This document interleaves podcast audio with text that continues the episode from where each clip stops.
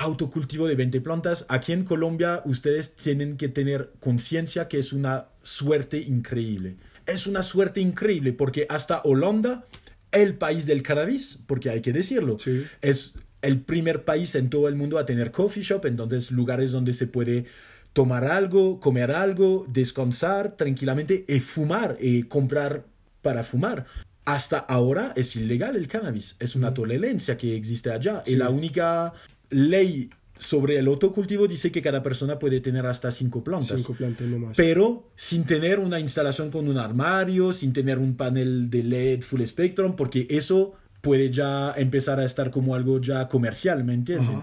Entonces, es una suerte increíble en Colombia. 20 plantas, 20, 20.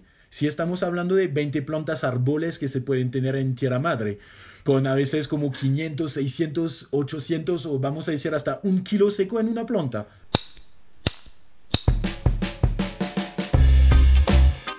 Estás a punto de escuchar el podcast La Voz del Cannabis, un programa que llega a ti inspirado en el amor y la pasión de un grupo de amigos por el autocultivo legal y las experiencias provenientes de la milenaria planta del cannabis. La Voz del Cannabis, el programa que eleva tu mente sin que sean las 4.20.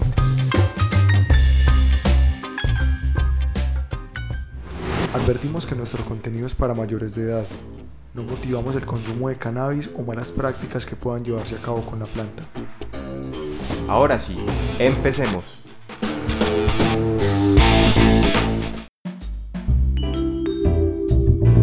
Bueno, bienvenidos a este nuevo capítulo de La Voz del Cannabis, capítulo número 15. Este capítulo es muy especial porque esta semana resulta que llegamos a las 2.000 descargas de nuestro podcast y a los 1.000 seguidores en nuestra cuenta de Instagram, lo cual nos genera mucha alegría y satisfacción, sobre todo porque nuestro contenido de verdad tiene relevancia y está llegando a todos ustedes. Y bueno, para este capítulo visitamos a Silvan de Revolución Verde Distribución, un ciudadano francés radicado acá en Colombia y actualmente vendedor de productos relacionados con cannabis, principalmente semillas de la legendaria casa Greenhouse Seed. Bueno, entonces, ¿qué contenido tenemos en este capítulo? Primero que todo, vamos a tener tres datos curiosos dichos por boca del mismo Silvan, datos súper interesantes que estamos seguros que les van a encantar. Conocimos la historia personal de Silvan, aprendimos sobre qué es el legendario hachís, hablamos de experiencias de autocultivo, de colección de semillas, de genéticas vieja escuela como la legendaria White Widow, aprendimos sobre el movimiento canábico en Europa, la historia de Greenhouse Seed y sus fundadores, aprendimos sobre genéticas nativas de nuestro país Colombia, aprendimos sobre estabilización de genéticas, sobre conceptos como fenotipo, genotipo, breeders verdaderos y breeders fake para que pongan mucha atención con este tema en especial. Vimos algunos puntos de vista sobre la legalización del cannabis en Colombia a los ojos de un extranjero, como en este caso Silvan, que es un ciudadano francés, en especial temas pues que tienen que ver mucho con eh, la participación del gobierno. Y finalmente tenemos unas recomendaciones a los cultivadores novatos, en especial cultivo de semillas automáticas o de plantas automáticas, y una reflexión muy interesante y muy importante sobre el consumo consciente del cannabis. Esperamos que les guste. Dato curioso. Aquí en Colombia mucha gente está hablando del kif, el kif, el kif. No, hay que saber algo. El kif no es el hashish. El hashish es la resina que vamos a sacar de la planta y que vamos a prensar. Eso es el hashish, que se puede también llamar a veces como el ketama. El ketama es una región de Marruecos donde se, donde se encuentra el mejor hashish del mundo. se parece muy en Norte África, sí, Marruecos. Es como una crema, se puede, realmente se puede se puede manipular fácilmente. Manipular, es como una, ¿cómo se llama? Una gelatina, como una gelatina. O plastilina de, ah, niños. Realmente se ve así. El hashish de mala calidad a veces es muy muy duro, hasta que hay que quemarlo para, para ponerlo en polvo. El kif entonces es algo diferente. El kif es más algo que los viejos allá en Marruecos están consumiendo. Entonces, Vamos a imaginar la planta, vamos a golpearla duro, pegarla duro para sacar toda la, toda la resina. Con esta resina hacemos el hashish entonces. Y entonces los restos de la planta vamos a ponerlo en polvo muy, muy pequeño. Vamos a mezclar con un tabaco natural de allá y entonces eso es el kif. Y entonces los viejos están fumando eso en las pipas, son pipas muy, muy grandes, así, Artesanales. artesanales, y eso el kif. Vamos a decir que el kif tiene algo como un resto de 5, 6, 7, 8% de THC máximo. Sí. Entonces es algo que se puede fumar todo el día sin problema y sin, sin estar como stone o... Pues vamos a decir que allá los viejos no hacen mucho porque ya están como retirados, Sí, sí, entonces es más estar como en una terraza de café fumando tranquilamente su kif. Entonces eso es el kif y el hashish es otra cosa. Y el nivel de porcentaje, el porcentaje del, del hachís sería cuánto? De verdad es algo, es algo que no se puede saber, pero un muy, muy, muy buen hashish de verdad seguramente puede, puede llegar a un 20-25%. También depende de la planta del, al, al principio. De la, de- Pero te puedo prometer que hay unos hashish que, que son maravillosos. En, en, en todo sentido, también en sabor, e olor, eh, la manera que se puede ver, como se parece realmente, sí, una crema, eh, crema de, crema de hashish. Eh, Marruecos tiene una muy grande cultura de hashish y también en toda la parte de India. En India ellos tienen también hashish increíbles y Ujú. también lo que se llama el charas. Sí. Si conocen el charas. No. No. Entonces, el hashish es una extracción al seco, porque la planta está seca y entonces Sí, sacamos la resina así. El charas está hecho con todavía la planta fresca, entonces todavía la planta en tierra madre, por ejemplo. Y entonces la idea es que cuando la planta está bien en floración, es ir a hacer eso con, las, las manos. No sé si, pues es muy Sí, visual, sí, pero sí, sí. es ir, no sé cómo se dice hacer eso. es como- Simplemente Eh, como frotar. frotar las Ajá. manos sobre el cogollo. Y entonces pasar así dos, tres veces en un cogollo, pasar a otra, otro, otro, otro. Y entonces al fin del día o del va tiempo, una... una capa en las manos. capa que se quita con un cuchillo. Y entonces es, eso es el charas. Es una extracción de, de la planta fresca. Sí. Y eso es maravilloso también. la cara que hace. Vení, una, Eh, una cuñita cultural. Una semilla puede vivir 12 años, llamémoslo vivir. Puede conservarse 12 años. 20, 30. Pues. Sí, Pero y, y bajo alguna conservada. condición o, o- Vamos a decir que si tú quieres conservar una semilla más de un año, es mejor de conservarla en un ambiente más fresco. Entonces, Sí. entre a menos de 10 grados ya está bien. Ok. Entre 4 y 10 grados, vamos a decir. Pero después, ¿sabes qué? Es como todo. Una semilla puede, puede vivir como toda una vida al final. es solamente, hay solamente que pensar que es un ser vivo esperando de dar la vida Sí. de tener la vida, entonces de tener como un ambiente para tener la vida, entonces un- una humedad, un calor, y entonces es por eso que va a germinar. Porque mira, tú, hasta tú puedes vivir en un, en un lugar donde hay mucha humedad y todo, y tu semilla va a quedarse así esperando, es solamente esperando pero sí, el a- momento. de, de hecho hay un tema, si no estoy mal, en la Antártida está el banco de semillas más grande del mundo. Allá conservan las semillas, De Ujú. todas De- las plantas. todas Sí. las especies Ajá. de plantas que existen en el mundo. Es por eso, se, no, no se puede morir una semilla. No se puede. En, si, si tú vas a conservarlas en, buena, en buenas condiciones, no hay razón de morir, porque solamente esperando. Esperando de que alguien va a poner, o alguien, o de estar en la condición de tener la vida. Es, es eso que es maravilloso, porque es algo todo chiquito. Ajá. Sí. Y tiene un poder increíble. Hasta que llegue el momento en el que un pequeño con eh, a- hidratación suficiente y para Y arriba. ¡pam! Sí. Sí. ¿Cuál es la manera en la que se consume cannabis en Francia? ¿no? Cristian estuvo en Francia el año pasado y se dio cuenta que lo mezclaban con el tabaco. Sí. ¿Cuál es la razón por la que lo hacían? ¿O que lo hacen? Más que todo, antes de todo, es por el precio de la marihuana, porque vamos a decir que ahora, y es totalmente ilegal, pero sí se puede encontrar en la calle, Sí. por casualidad, alguien, oh, ¿tú quieres marihuana? Ah, oh, qué no, casualidad, sí, yo quiero. Se vende entre, vamos a decir, para, para dar como algo muy Estimado. ancho, entre 8 y 12 euros el gramo. El Mm. gramo. Entonces, eh, tres, 20, entre 27 mil pesos el gramo hasta 40 mil, vamos a decir, Sí, más o más o menos. menos. Entonces, por eso entonces se, se pone entonces con tabaco. Es- eso es la razón. Y también creo por la cultura de, del hashish, Ujú. que el hashish se mezcla mucho con Con tabaco. tabaco. Porque el hashish solo... Pues hay manera, hay manera de fumar el hashish sin tabaco. Sí. Eso podría ser también con una cuchara, con un papel de aluminio, cosas así. Sí. Son, son los trucos de la calle, eso, para fumar sin tener papeles o Sí. sin tener tabaco. Entonces sí, se, se, mezcla con, se mezcla con tabaco. Hasta que cuando la primera vez que estaba hablando con un, con un chico aquí en Colombia de eso, me dijo, pero ¿por qué están poniendo droga con la hierba? Hablando del tabaco como Tabaco droga. la droga. Eh, y él tiene razón, porque estamos haciendo eso, por ahorrar plata. Sí. Porque si no, Combinada con tabaco sabe horrible. A mí me Ah, supo para horrible. alguien, ah, si alguien no está fumando tabaco, de verdad es totalmente horrible, porque no hay nada mejor que, La pura. que, que fumar pura, eh, vaporizar. Porque ahora que estoy solamente usando el vaporizador, de verdad no hay nada mejor que, que, que, que lo- el sabor de verdad. Porque también el papel te puede llevar como... Sí. Primero está quemando demasiado y no Sí. es bueno para la salud porque hasta en cuero lleva hasta casi 800 grados y que es demasiado cuando es suficiente 180, 200, 250 Ujú. para vaporizarlo Y se pierden muchos cannabinoides allí.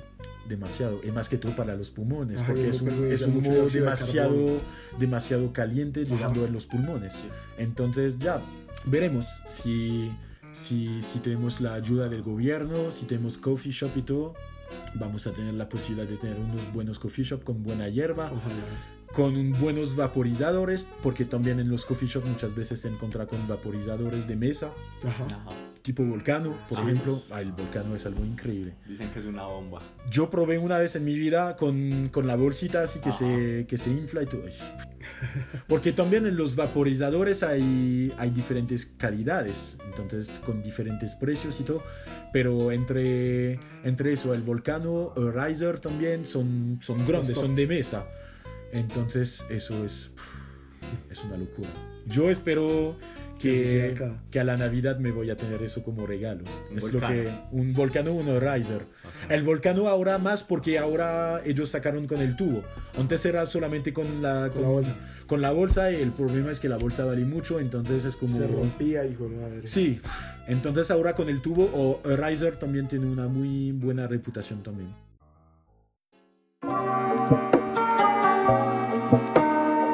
El día de hoy estamos grabando nuestro capítulo número 15. Estamos en la casa de Silvan, un ciudadano francés radicado en Colombia hace tres años que trabaja para la casa Greenhouse con Revolución Verde Distribuciones. Esa es tu empresa, ¿cierto? Exacto, sí. La cosa es que legalmente, oficialmente, no estoy trabajando con Greenhouse. Por el hecho, solamente la historia, Greenhouse está haciendo un trabajo seguramente con el gobierno aquí en Colombia. Como lo sabemos, eso es un problema que tenemos aquí en Colombia. Tenemos el, el derecho de hacer un autocultivo, pero hasta ahora eh, la venta y la compra de semillas no, no son legales. Entonces, oficialmente, yo soy un, un cliente de Greenhouse en Francia. Entonces estoy recibiendo mis pedidos en Francia y después estoy enviando aquí en Colombia. Porque oficialmente Greenhouse no tiene nada que ver en Colombia. Ok. Entonces es eso. Por eso también tengo Revolución Verde, que no estoy como Greenhouse Colombia, por ejemplo. Ajá. Pero eso va a llegar pronto. Ya sabemos que las cosas en Colombia están en movimiento con la propuesta de este senador. eh, ya sabemos que hay que tener paciencia, pero vamos a lograr muy vamos buenas muy buen cosas. camino. Vamos por buen camino. Bueno, Silván, para arrancar nos gustaría de pronto conocer un poco tu historia.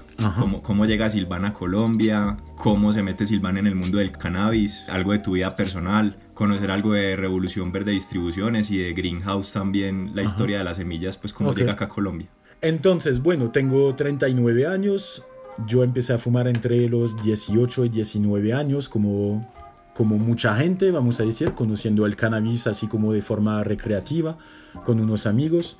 Rápidamente nos fuimos a, a mover un poquito en Ámsterdam, como es cerca de, de Francia, algo como 6 horas de, de transporte, que sea tren o en carro. Y entonces en 99 yo me fui en Ámsterdam a participar en una Cannabis Cup de iTimes. La, la, la, la Cannabis Cup, vamos a decir, la Cannabis Madre. Cup. El evento. Y entonces es allá en, durante esta Cannabis Cup en 99 que yo conocí a los de Greenhouse. Ellos estaban haciendo una fiesta en el stand. Ellos ganaron mejor coffee shop este año, mejor stand. Y ganaron el prim- primer premio con, eh, no me acuerdo, en 99, no me acuerdo, pero con una, con una super hierba. Ellos estaban regalando poros, hierba, poros, hierba, stickers, gorra, camiseta. Entonces, bueno, por lo menos ellos tuvieron ya los, lo- los botes, se dice así, los botes de lo, del, del público. Votos. Ajá. Los Los votos, perdón. Y entonces ya, yo empecé a fumar, a cultivar también, porque siempre me parece que es algo muy rico de tener unas plantas en la casa. Que sean plantas de cualquier cosa, ¿me entiendes? Como un cactus o... Sí. Pero bueno, lo que está bien es con la marihuana, por lo menos tú tienes una planta bonita que ver, eh, tú puedes consumir al final. Sí. Y ya, siempre, siem- siempre fumando, a veces demasiado, creo. Pero ya. También entonces en Francia hay que saber que tenemos una cultura más de hashish que de, que de hierba al principio, solamente por el precio y por la disponibilidad de, de los productos. Sí. Y también hay que decir las cosas, en Francia es totalmente ilegal. Todo es ilegal. Entonces, eh, la posesión, el consumo, eh, el cultivo, hasta como está explicando ahorita, eh, tener una camiseta con una hoja de cannabis, se puede también tener una multa para eso. Entonces, la única cosa que podemos tener, porque por el vacío legal, es tener la semilla. Pero desde el momento que tú vas a poner la semilla a germinar, ya entras Sí, en la ilegal- ilegalidad. Ajá, exactamente. Entonces, bueno, aunque sea ilegal, es algo que se puede encontrar en todas esquinas. Pues es como cómo se puede cómo se puede pelear contra algo que se parece tan natural. Después, rápidamente yo empecé a, a querer más que todo tener un control de la calidad de lo que estoy fumando. Entonces también se puede encontrar hashish de muy muy muy muy muy buena calidad. De la misma manera se puede encontrar hashish que es totalmente mezclado con muchos químicos, con, con los líquidos que se pueden encontrar en las baterías de los carros, pues eh, todo tipo de cosas. También todo que va a dar más peso al producto, porque siempre se vende por, por, una- Grameado. por, un, por un gramo, por una cantidad de peso, ¿cierto? Entonces, entonces yo estaba buscando más que todo la calidad después que la cantidad. Retomando pues entonces hacia tras llegar de, de, de tu vida, ¿cómo llegaste a Colombia? Creo como muchos extranjeros, una mujer. No, pero es verdad, es como, bueno, sí, a- eh, aquí en Medellín se dice que hay dos categorías. Hay la categoría más de turista, llegando para hacer como un poquito la fiesta, para las mujeres, para, bueno, para, para viajar también. Y hay los que llegan para más como vivir. Y entonces, más que todo, eso empieza con trabajo o con mujer. Ujú. Pero creo que 80% de la gente está llegando para una mujer, ¿cierto? y entonces una mujer, ahora una niña, y entonces son tres años casi, casi y medio, Sí. eh, todo bien, de verdad. Y entonces, llegando en un país donde rápidamente yo, yo tuve la noticia que es legal de tener un autocultivo hasta 20 plantas, estaba como, uy, What? Vengo de cero. no, pero es eso. Yo, yo estoy llegando de, de- de- de- desde un país donde es totalmente ilegal. Entonces, ¿sabes? Es como hay que cuidar bien y todo y todo, hasta 20. Ujú. Aunque sabemos que en Colombia también la reputación de la marihuana está muy pegada con el narcotráfico de, también de cocaína, porque eran los mismos caminos y todo. Sí. Pero ya, es una planta. Es como al principio la, la- la- la planta de coca es una planta, no hay Sí, problema sí. con eso. Entonces, autocultivo de 20 plantas. Aquí en Colombia ustedes tienen que tener conciencia que es una suerte increíble. Sí. Es una suerte increíble porque hasta Holanda, el país del cannabis, porque hay que decirlo, Sí. es el primer país en todo el mundo a tener coffee shop, entonces lugares donde se puede tomar algo, comer algo, descansar tranquilamente y fumar y comprar para fumar. Hasta ahora es ilegal el cannabis, es una tolerancia que existe allá y Sí. la única ley sobre el autocultivo dice que cada persona puede tener hasta cinco plantas Cinco plantas nomás. pero sin tener una instalación con un armario, sin tener un panel de LED full spectrum, porque eso puede ya empezar a estar como algo ya comercial, ¿me entienden? Ajá, sí. Entonces, es una suerte increíble en Colombia. 20 plantas, 20, 20. Si estamos hablando de 20 plantas árboles que se pueden tener en tierra madre, con a veces como 500, 600, 800 o vamos a decir hasta un kilo seco en una planta. Mucho. Imagínate, tener 20 kilos de autoconsumo para... pues, entonces, mucho. entonces, hasta tener una planta con 100 gramos seco y tener 20 es como... Y también tenemos un vacío legal porque no sabemos si son 20 plantas al año, al mismo tiempo. Ajá. Entonces ya, Sí, la, la única cosa que hay que pensar es, como estábamos diciendo, un cannabis consciente. Sí. Ya con 20 plantas estás bien. Sí, muy Sí. bien. Y yo sé que es muy complicado a veces de, de, de quedarse en la legalidad, porque tú tienes 20, eh, tú vas a tener unas semillas, quieres sembrar un poquito más y todo. La única cosa que hay que pensar es que cada cosa que hacemos afuera de la legalidad a veces puede retrasar el camino en cual estamos. Estamos en un buen camino de legalización Sí, en Colombia. sí. Espero de verdad que vamos a llegar a eso en menos de dos, tres años. Sería muy bueno, sería muy bueno tener una mejor calidad de todo lo que se puede encontrar.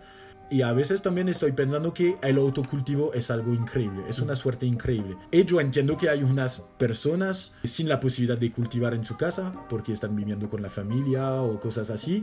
O O, o hay personas que no tienen la paciencia para eso también. Sí. o a veces las manos. Se llama, unas personas tienen mano verde, eh, se dice que otras personas tienen manos negras. Sí. No en el hecho que sean sucias, pero hay personas que tienen vibras electromagnéticas y a veces tú vas a tener una planta súper buena, él va a tocar tu planta y el día después la planta está como casi muerta. Es como, ¿qué? ¿Qué pasó? Eh, pero eso es de verdad. Sí, sí, Eh. No, es, no es la decisión de la persona, es algo, es algo así muy... es corporal y no se puede controlar eso. Entonces, por eso estoy pensando que podría ser algo muy bueno en Colombia de tener unos coffee shop.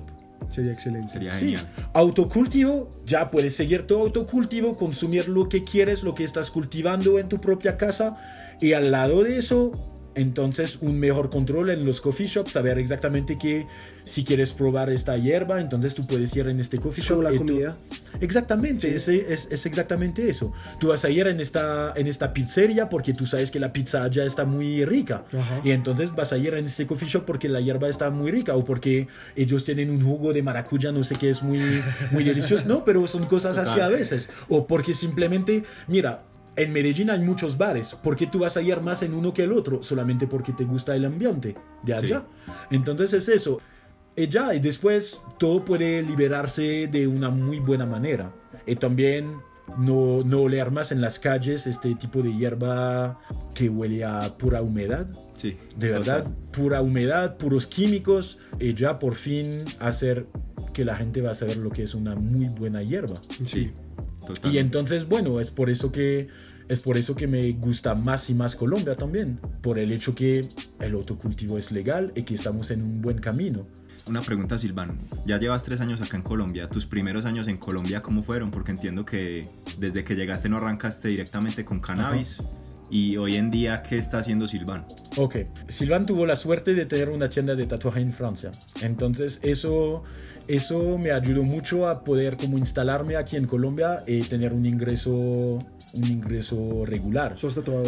Sos No, tatuador. no, solamente, solamente un dueño de tienda. Sí. Al principio estaba cliente de la tienda y yo compré la tienda porque Ah, los dueños se fueron de viaje a- hasta el otro lado del mundo, en Nueva Caledonia, cerca de Australia. Entonces, ya es una suerte porque no es tan fácil de, de quitar su país nativo para llegar a otro país. Es como porque hay que saber que en Colombia para tener como extranjero la posibilidad de trabajar hay que tener una visa muy Sí. especial para eso. Entonces al principio estaba como turista, entonces a usar mis 180 días de turista, entonces a, a, a jugar con el calendario para ir, para regresar un poquito, para... Entonces ya, y después, bueno, me, me casé con una colombiana, entonces gracias a ella tengo mi visa, y yo Ciudadano puedo...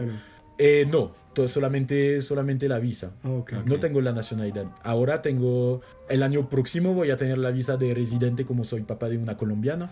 Me estoy dejando unos años para pedir la nacionalidad porque no es algo, es diferente de una visa. Sí. Es realmente ya ser colombiano, ¿me Ajá. entienden? Entonces, eso es algo que tengo que pensar porque no estoy pensando, ah, ya, me voy a tener la nacionalidad, así es más fácil. No, para mí es algo que tiene un peso muy importante. Eh, no me siento suficiente colombiano por el momento. Para... soy muy puntual, entonces no soy colombiano todavía. entonces, no, eso es una, es una broma, pero no, eh, yo tengo que decir que ustedes ho- hoy están más puntuales que yo. Te Están sorprendimos, llegando en la tienda en el punto de encuentro 10. más ah, antes de las 10, súper bueno. Sí, así es. Entonces, no, no, es más, es más algo que tengo que pensar en los años, en los años, en, lo- en los, en- en los años Venideros. Próximos. Exactamente. Y bueno, todo bien en Colombia. Y entonces, bueno, a un momento está, A- al principio no estaba cultivando en la casa porque mi ex esposa no estaba tanto, tanto con eso, con los niños, ¿sabes? Es como, y es la misma cosa, es la reputación también Sí. de eso. Y ella, ella tiene un hermano que está mucho en las drogas, Y es mal visto entonces ella estaba como haciendo una forma de asimilación también, ¿sabes? Alguien quien está, ¿cómo se llama? ¿El perico? ¿Se llama? Cosas Sí, así, lo que se fuma en... Entonces él no sé está si consumiendo eso, por ejemplo, entonces al mismo tiempo está consumiendo marihuana, entonces en la familia están haciendo también una asimilación de los dos productos. Sí. Entonces estaba diciendo, bueno, no hay problema. Y desde el momento, creo que el mes después de la separación, creo que yo estaba ya poniendo a germinar como semillas. Porque yo tengo un tarito de plástico con semillas que yo tengo desde 12, 12 años por lo mínimo. Sí. Entonces siempre conmigo. Entonces, bueno, ¿y ahora qué estás haciendo? Ahora entonces yo estoy siguiendo con la tienda, estoy en proceso de venta. Y entonces empieza un momento a, a mirar entonces un poquito el mundo canábico aquí en Colombia. Entonces pensando, bueno, hay unos bancos que están bien distribuidos aquí, pero estaba pensando, fal- falta algo y falta Greenhouse. Porque yo desde 99 que conocí a ellos, de verdad tengo algo, no sé, como de feeling. corazón con ellos con ellos. no solamente los productos que ellos tienen, la las genéticas y todo, pero más que todo también la vista activista que ellos tienen. No, no el tipo de vista activista como vamos a hacer marchas en las calles, "Ah, legaliza". No, ellos están trabajando a un nivel totalmente diferente. Ellos están trabajando con los gobiernos. Cada vez que ellos están pasando en un país, haciendo algo con un gobierno, cambiaron algo increíble. En Congo, por ejemplo, el cultivo, el consumo totalmente están como ilegales y ahora el cultivo es legal. El consumo de verdad no puedo decir porque no estoy seguro, pero por lo menos ellos tienen unos campos allá, greenhouse, porque quien dice coffee shop dicen que tener cogollos para, para vender. Claro. Entonces, ellos tienen allá en, allá en Congo, tienen también en Canadá. En Canadá, el cambio que ellos hicieron allá es que en Canadá, al principio, todos los cultivos deberían estar en indoor. Ellos fueron los, los primeros a tener una licencia de, de cultivo ex- exterior. Ajá. Entonces también es un cambio porque es algo, es, es una forma de cultivar totalmente diferente y también cultivar en exterior es algo, es algo increíble también. Es como, es diferente, te da Sí, una hierba diferente también. Hay que, hay decirlo. No hay nada mejor que el sol. Sí. Aunque claro. tú vas a dar un complemento de luz para llegar a los 18 horas porque es la condición optimal Ajá. de crecimiento. Pero ya en exterior no hay nada mejor que una hierba natural cultivada en exterior Sí. con el sol. De verdad, en, Claro. en todos los aspectos. La lámpara natural ese vendría siendo el sol. Sí. Y entonces, eh, ¿cómo estaba en contacto con ellos? Estaba pensando, ¿por qué no intentar de hacer la, la venta aquí en Colombia de, de las semillas de greenhouse? Llevar otra cosa. Sí. Aunque yo, aunque yo sé que unas tiendas tuvieron ya un poquito de semillas, pero no, no con la posibilidad de, de tener un- unos precios que voy a decir como normales. Porque la meta que tengo yo es de no vender más caro que el precio en euro indicado en el Sí. empaque eh, convertido en pesos. Ajá. Para mí es eso el trabajo de un distribuidor. Porque si no, ¿qué hago? Si no, me voy a viajar en. Francia, hago una, un pedido normal como un cliente normal, llegando en Colombia y poniendo un 30% más que el precio y vendiendo. Eso para mí no es interesante. Lo Ujú. que quiero es tener la, la posibilidad de ofrecer las semillas al precio normal. Que por lo Y entonces con unas genéticas muy... son campeonas. Es Sí. así, el, el apodo de Greenhouses son, es, es como creadores de campeones. Por el hecho que ellos ganaron por lo mínimo 37 iTimes Cannabis Cup. eh, más que todo con White Widow, con Super Lemon Ace. Si tenemos que guardar dos, dos, Sí. dos campeones. La White Widow en la categoría Indica, la Super Lemon Ace de Sativa. Y bueno, son genéticas que me encantan porque yo fumé eso cuando estaba joven. Ujú. Hasta, Ah, bueno, hasta pero- tuve un mal viaje increíble con una Jack Herer de ellos. Pero ya, y ahora estoy manejando las semillas de ellos. Entonces es como, es como una manera de decir, ya, yo tengo amor para, para ustedes. Ajá. Aunque tuve un mal viaje increíble. ¿Nos puedes hablar un poquito de lo que conoces de la historia de Greenhouse? ¿De dónde nació, de Sí, su claro. dueño? Greenhouse al principio es un chico, es Arjan, entonces todavía el dueño histórico. Ahora Arjan, vamos a decir, es más que todo es como la cara de Greenhouse. Entonces él está, él está viajando él está siguiendo también su aventura como Strain Hunters. Strain Hunters es cazador de genética de, Sí, de sí, land sí. races. Entonces yo sé que hace poco él está en Madagascar. Entonces es una isla cerca de Sudáfrica. Y entonces, bueno, ahora él tiene la posibilidad en su vida de viajar e ir a buscar como land races. Ya, es su, es su pasión. Sí. Y él está siguiendo el trabajo que estaba haciendo con Franco, el breeder, también quien murió hace, hace dos años. Eh, su mejor amigo, el breeder increíble de Greenhouse. Entonces, bueno, él empezó en 95 en Ámsterdam como coffee shop al principio. Y entonces él fue el primero a, a cambiar unas cosas, a decir por qué tenemos que, que esconder lo que está pasando en los coffee shops. Sí. Y entonces el Coffee Shop Greenhouse fue el primero a tener las ventanas todas transparentes, a mostrar lo que está pasando por dentro. No estamos haciendo nada mal, estamos tomando una cerveza, un jugo un café o Sí. tinto, tinto, Sí. que se dice más tinto Sí, que café. Y estamos fumando también. No hay nada mal en eso, ¿cierto? También el primero a mostrar su cara, a decir yo soy Arjan de Greenhouse Ajá. y aplicando las estrategias marketing y de comunicación de todo tipo de otra actividad o negocios al, a los coffee shop. Y entonces después empezaron entonces, bueno, la, la meta de un coffee shop entonces es de cultivar hierba que tú vas a vender en tu coffee shop. Después la idea era de decir también, ah, eh, también algo muy importante. Al principio, en los años 80, principio de 90, en los coffee shop, más que, más que todo, como estaba diciendo antes, la cultura de, en Europa era de muchos, mucho hashish. Sí. Entonces los coffee shop en Amsterdam estaban vendiendo 90% de hashish y solamente el do- 10% de los productos disponibles de hierba. Y Arjan, él estaba más de hierba que de hashish desde el principio. Y entonces él fue el primer también a vender más hierba que hashish. Entonces, una, en una entrevista le estaba diciendo, al principio era muy, muy, muy, muy, muy complicado. Porque cuando toda la gente tiene costumbre de fumar solamente hashish, hashish, hashish, hashish, poca, poca gente como, vamos a decir, conocer de hierba, de verdad. Él estaba pensando, bueno, es un desafío, pero yo voy a seguir con mi idea que la hierba es mejor que el hashish. Sí. Y él estaba diciendo que el primer año o los dos primeros años, él estaba diciendo, ¿qué hice yo? Porque estoy vendiendo hierba que la gente quiere más hashish. Y al final, él empezó entonces a hacer entender también que fumar hierba es mejor que hashish. Y entonces es así que también el éxito de Greenhouse empezó. Ajá. Entonces con el hecho que, ah, Greenhouse tiene, tiene buena hierba y todo. Y entonces la idea después, como le estaba diciendo, es de hacer sus propios cruces, de vender su propia hierba. Y entonces es así que él empezó a tener un socio, eh, Chantibaba, eh, su apodo.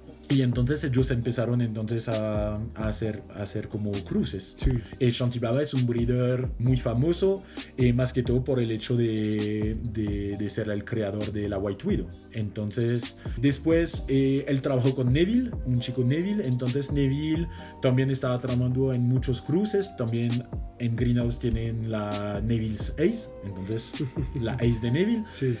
Bueno, después no sé, no sé lo que está pasando realmente todo el negocio, pero cada vez Arjan se estaba separando de los socios. Ajá. Y bueno, Greenhouse está siguiendo su, su camino así a, a hacer sus propios cruces, a vender su hierba y después a pensar, bueno, la gente le gusta la hierba, pero le gusta cultivar también, entonces, ¿por qué no vender semillas?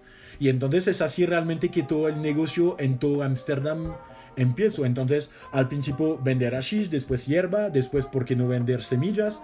Y después, entonces, hacer cultivos en toda parte del mundo para recoger como hierba que vender en los coffee shops.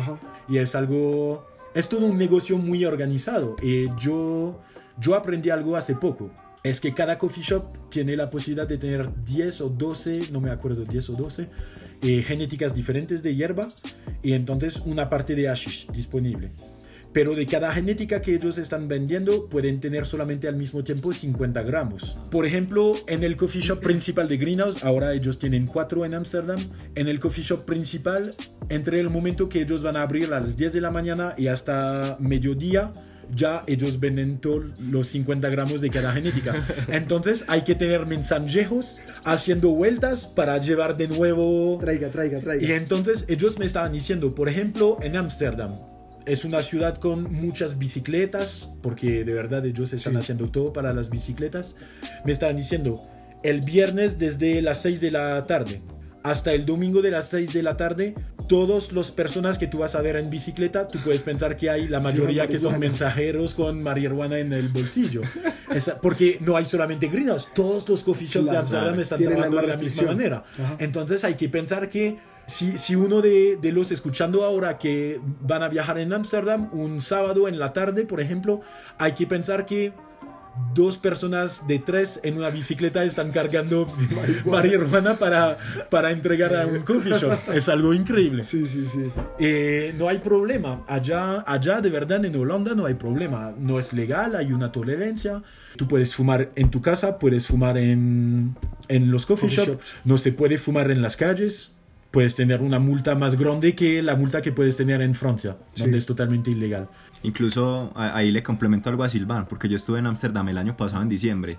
Licor tampoco se puede consumir en las Ajá, calles. exactamente, Te pueden multar sí. también. Hay que decir la verdad, con los cigarrillos, de verdad, no, no vi tanta gente fumar cigarrillo afuera. Ellos están muy, muy a respetar entonces el medio ambiente y también, y también la otra gente. Entonces, el hecho de tomar, fumar, entonces eso se hace en los lugares donde se puede hacer o en la casa, pero en la calle, la calle es un, es un mundo abierto a todos. Entonces, a guardar estas cosas El para, en respeto, privacidad, en Sí. respeto. Y entonces, para seguir con Greenhouse, entonces ellos, ellos también eh, hicieron entonces el programa Hunters, entonces cazadores de land races. Y la idea para ellos entonces es de tener como semillas de todas las genéticas disponibles en todo el mundo, todo como una forma de banco de semillas. Sí. Entonces, al mismo tiempo para hacer unos cruces, o si no, simplemente el hecho de tener un banco con semillas. Entonces, cualquier cosa puede pasar, perder una genética en el mundo, ellos pueden decir, tenemos una semilla de, del. Landrace. Y entonces, ya, para mí es un banco muy histórico. Ellos tienen unas genéticas increíbles. Y no, es sola- no estoy diciendo solamente eso porque estoy haciendo la venta de, de eso, porque hay, hay también muchos otros bancos muy famosos, pero la cosa que hay que pensar es que sí, ellos cambiaron definitivamente muchas El cosas en mundo el mundo canábico. canábico. Ahora, adentrándonos a este tema, has dicho mucho una palabra. O sea, para nosotros es dominada y, y conocemos bien. Pero quisiéramos conocer de un experto y una persona que ha viajado y trasegado por tantas partes del mundo y que nos hablara de genética. ¿Qué es la genética? ¿Qué es una cómo genética? es la genética en el cannabis? Bueno, desde el principio tenemos que hablar de Landrace. Una Landrace entonces es una, es una genética, entonces un, es como un modelo, vamos a decir, un modelo de, de, la planta de cannabis nativa. Entonces, que vamos a encontrar solamente en una parte del mundo, en un país, o, o, dentro de un país solamente en una parte del país, donde no hay, no, no hay otra genética haciendo un cruce con eso. Entonces, es como muy local, muy nativo. Entonces, por ejemplo, si hablamos de Colombia, se dice que en Colombia se pueden encontrar tres Landraces. Al final parece que no tanto, pero se puede usar la palabra de Landrace por el hecho que hace muchos años que la genética está en Colombia y entonces que se aclimató mucho y que al final se puede encontrar un, un fenotipo muy especial de, de la planta. Entonces, en Colombia vamos a decir que hay tres. Punto rojo, que se llama también punta roja, Sí. Mango biche o limón verde, Sí. porque tiene también los dos nombres, y tenemos Colombian Gold o Samarian Gold. Entonces ya, vamos a decir que si hay tres nativas en Colombia son las tres así. Todo el resto normalmente tienen cruces, cosas así. Entonces, la genética es eso. Después, cuando estamos hablando de una semilla, ¿a cuál genética es? Más que todo, muchas veces son cruces, pero cruces de landraces. Siempre al principio hay un landrace, porque es el principio de la planta. Sí. Entonces, es exactamente como si vamos a tener un- una especie de piña muy especial aquí en Colombia, que después vamos a tener una piña de África y que vamos a hacer un cruce entre las plantas y vamos a llegar a otra piña. La piña va a tener una genética, pero con, un, con, con unos papas. Sí. Y entonces, es eso. La genética es eso. Y entonces después, genéticas de cannabis ahora tenemos un montón Un montón increíble de, re- de- Porque- de cruces. De cruces, pero después, eh, y eso es muy importante también, eh, más que todo en el gremio aquí en Colombia, hay que saber exactamente de lo que estamos hablando también. Yo mañana me voy a tener un macho, me voy a tener una hembra, me voy a hacer un cruce, me voy a sacar una semilla. Esta semilla no puedo decir que es una genética. Es una genética porque tiene un papá y una mamá, un padre y una madre, pero no como tal genética que yo puedo hablar como genética estabilizada, que yo puedo vender, decir que es eso, que es eso, que es eso. Eso es algo que hay que saber mucho, más que todo porque hay unas personas que están jugando mucho con eso, inventándose como un montón de cosas, de historias, de eso, de eso. No. Hay que hacer, eh, eh, estoy muy feliz de ver que en Colombia hay breeders muy, muy, muy, muy, muy buenos. Hay una buena calidad de, semillas de nuevas genéticas locales que se pueden encontrar porque los chicos están haciendo, es un juego, hay que pensarlo así. Yo tengo mi macho, yo tengo, pero para hablar realmente de una genética estabilizada no es solamente hacer un cruce así sencillo, tener una semilla, ah, mira, yo tengo la semilla. No, eso, eso es una semilla normal, pero no se puede decir, no se puede decir que está bien estabilizada, para nada. Silvan, así de manera general, porque nosotros sabemos que es un proceso complicado que, que implica estabilizar una genética. Hemos escuchado que F1, F2... Sí, la, la idea es eso, estabilizar, entonces es hacer como... Bueno, vamos a decir que F1, 2 y todo son como generaciones. Entonces, tú vas a hacer una primera, es un cruce, que tú vas a sacar una semilla y de nuevo vas a hacer el mismo cruce. Y entonces Entre la idea es de estabilizar eso. También el hecho de estabilizar es de encontrar la planta madre. Cada esquejes que tú vas a, que tú vas a sacar de una planta, tú vas a, tú vas a, a ponerlo en crecimiento y la idea entonces es de encontrar la planta madre es la que tiene el mejor fenotipo que se parece realmente lo que quieres, ¿me entiendes? Es como, es como en una escuela de fútbol, un centro de formación. Tú quieres encontrar el jugador que El quieres, ¿me propio. entiendes? Es quien tiene todas las cualidades que, que necesitan. Es como si vamos, sí es eso, es hacer clones y clones y clones, pero al final unos clones no van siempre a tener Las como... mismas fortalezas que Ajá. otros. Entonces es encontrar el mejor de- del lote.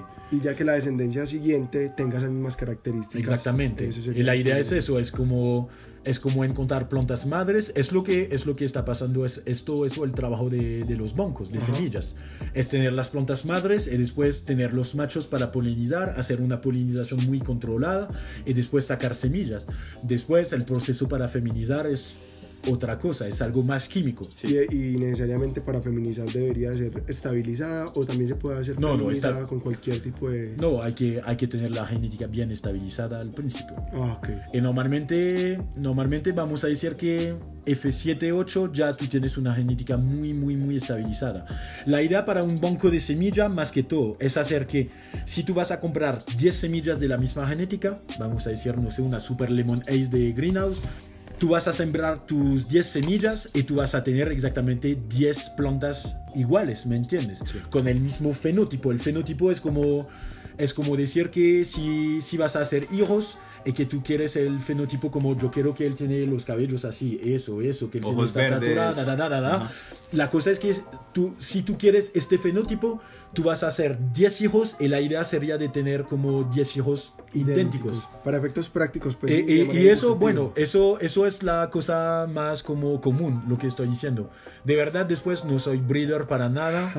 soy muy vieja escuela, hacer mi cultivo y todo. Después, para tener más informaciones con eso, hay que ver realmente con un chico haciendo bien. breeder así bien un breeder bien. Pero- Pues, y aquí en Colombia hay unos, porque hay. Don Vito, hay, hay, ¿cómo se llama? Juan de Mano Verde, de los que conozco. Del, Matero Grow también, Sí, ajá. Sí, que yo, que sí, yo escuché. Alejandro.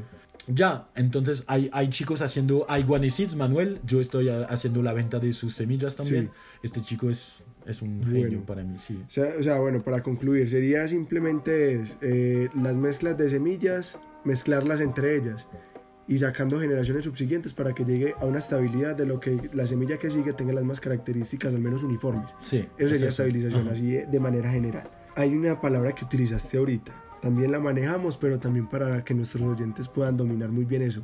Genotipo y fenotipo. Ah, eso es la, es la pregunta complicada porque es realmente, cuando estamos hablando de eso, estamos entrando ya en, en el mundo científico. Sí.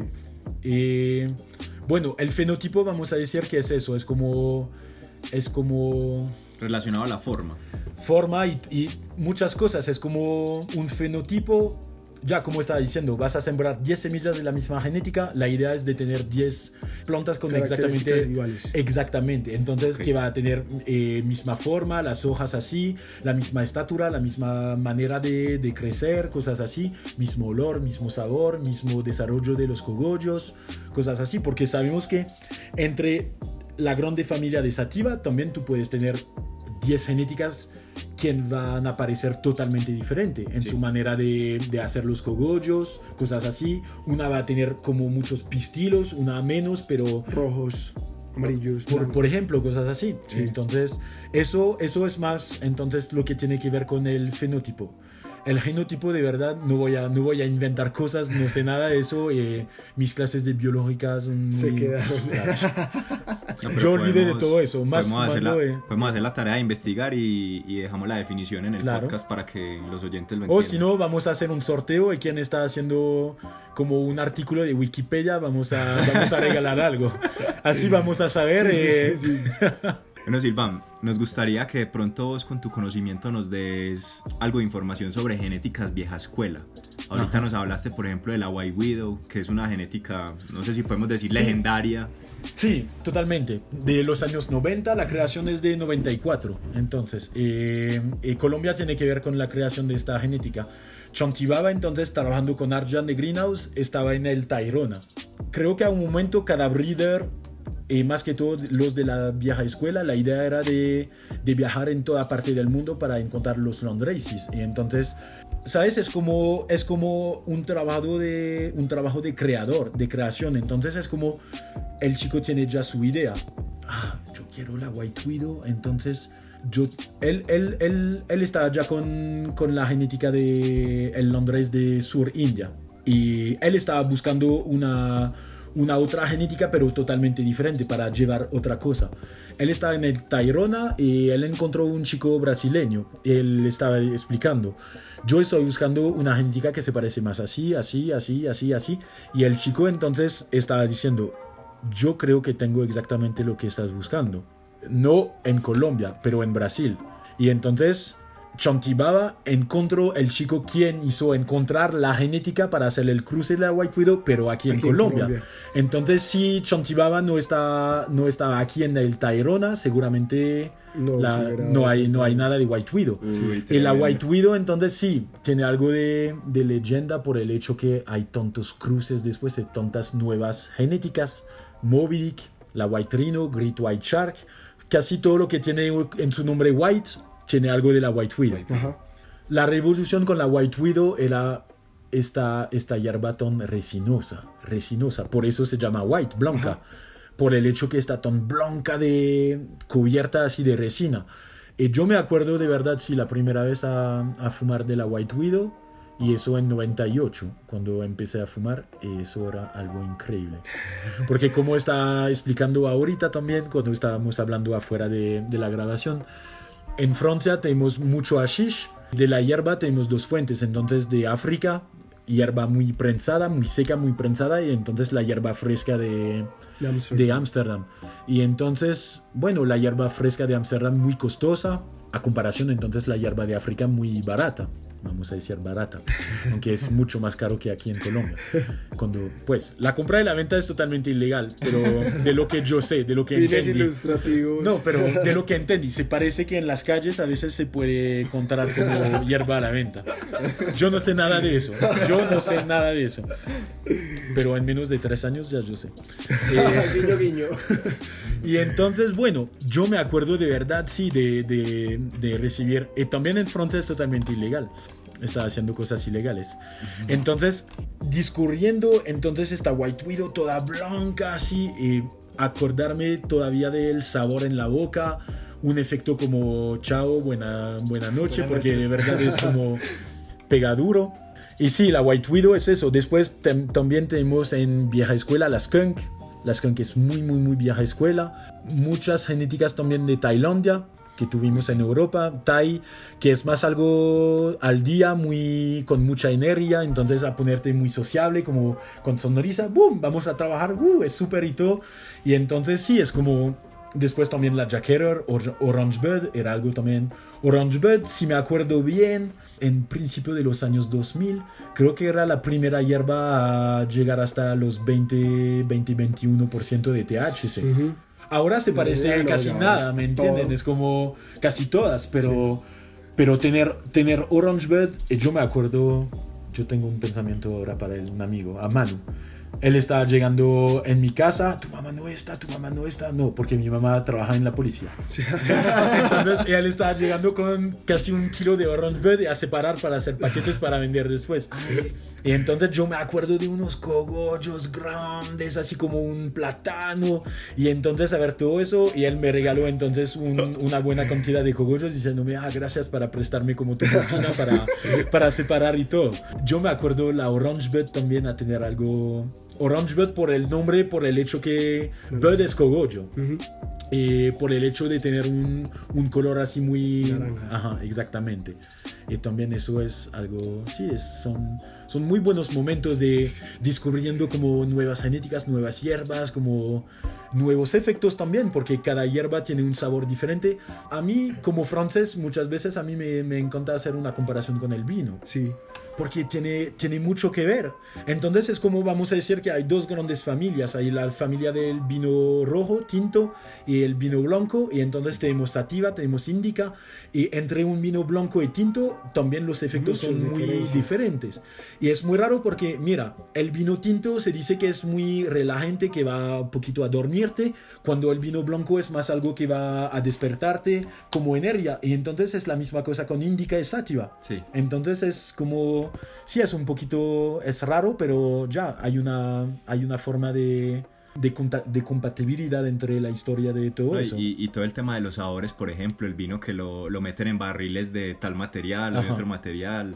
También, también el hecho que un vino de tal, región de Francia o de otra y todo y todo, la diferencia de- del sustrato, pues de la tierra, Ajá. también va a hacer que, que, tu, que tu uva va a tener otro sabor, va a estar más dulce o no y todo, que exactamente la misma cosa con, con la hierba. Sí, es espectacular. Es, Pues para es mí es espectacular. Sí, es totalmente increíble porque e- es así que se puede entender también que en exterior tú puedes tener mejores resultados de sabor y todo. Porque en indoor, si tú haces todo en sustrato de coco, la cosa es que al final hay solamente la genética dándote su sabor y su olor.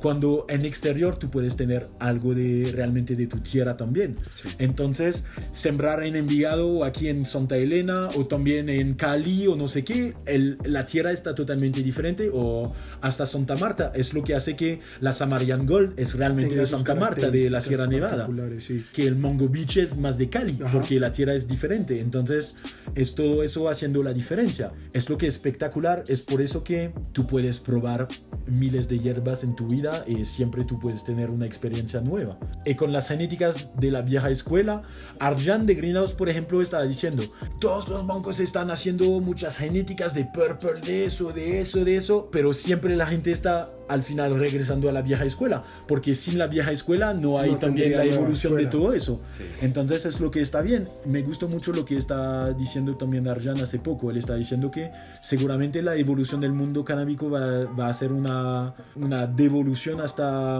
hasta la- las genéticas más landraces. Es que ahorita estábamos viendo algo que nos comentabas, que ya ha habido unos topes de 30% de THC en unas variedades, cuando lo natural es que una planta tenga aproximadamente una Landracer más o menos un 13 o un 12%. 13, 14, 15 ya ¿Cierto? por lo máximo, O sea, el ¿cierto? doble, Ajá. entonces es una cosa que ya va siendo como demasiado Ajá. y de alguna manera vamos retomando otra vez a las viejas escuelas o también a las variedades endémicas que tienen un contenido más bien suave como para poder también tener Y el algo- efecto es diferente también. sí ya es demasiado totalmente dopado. diferente.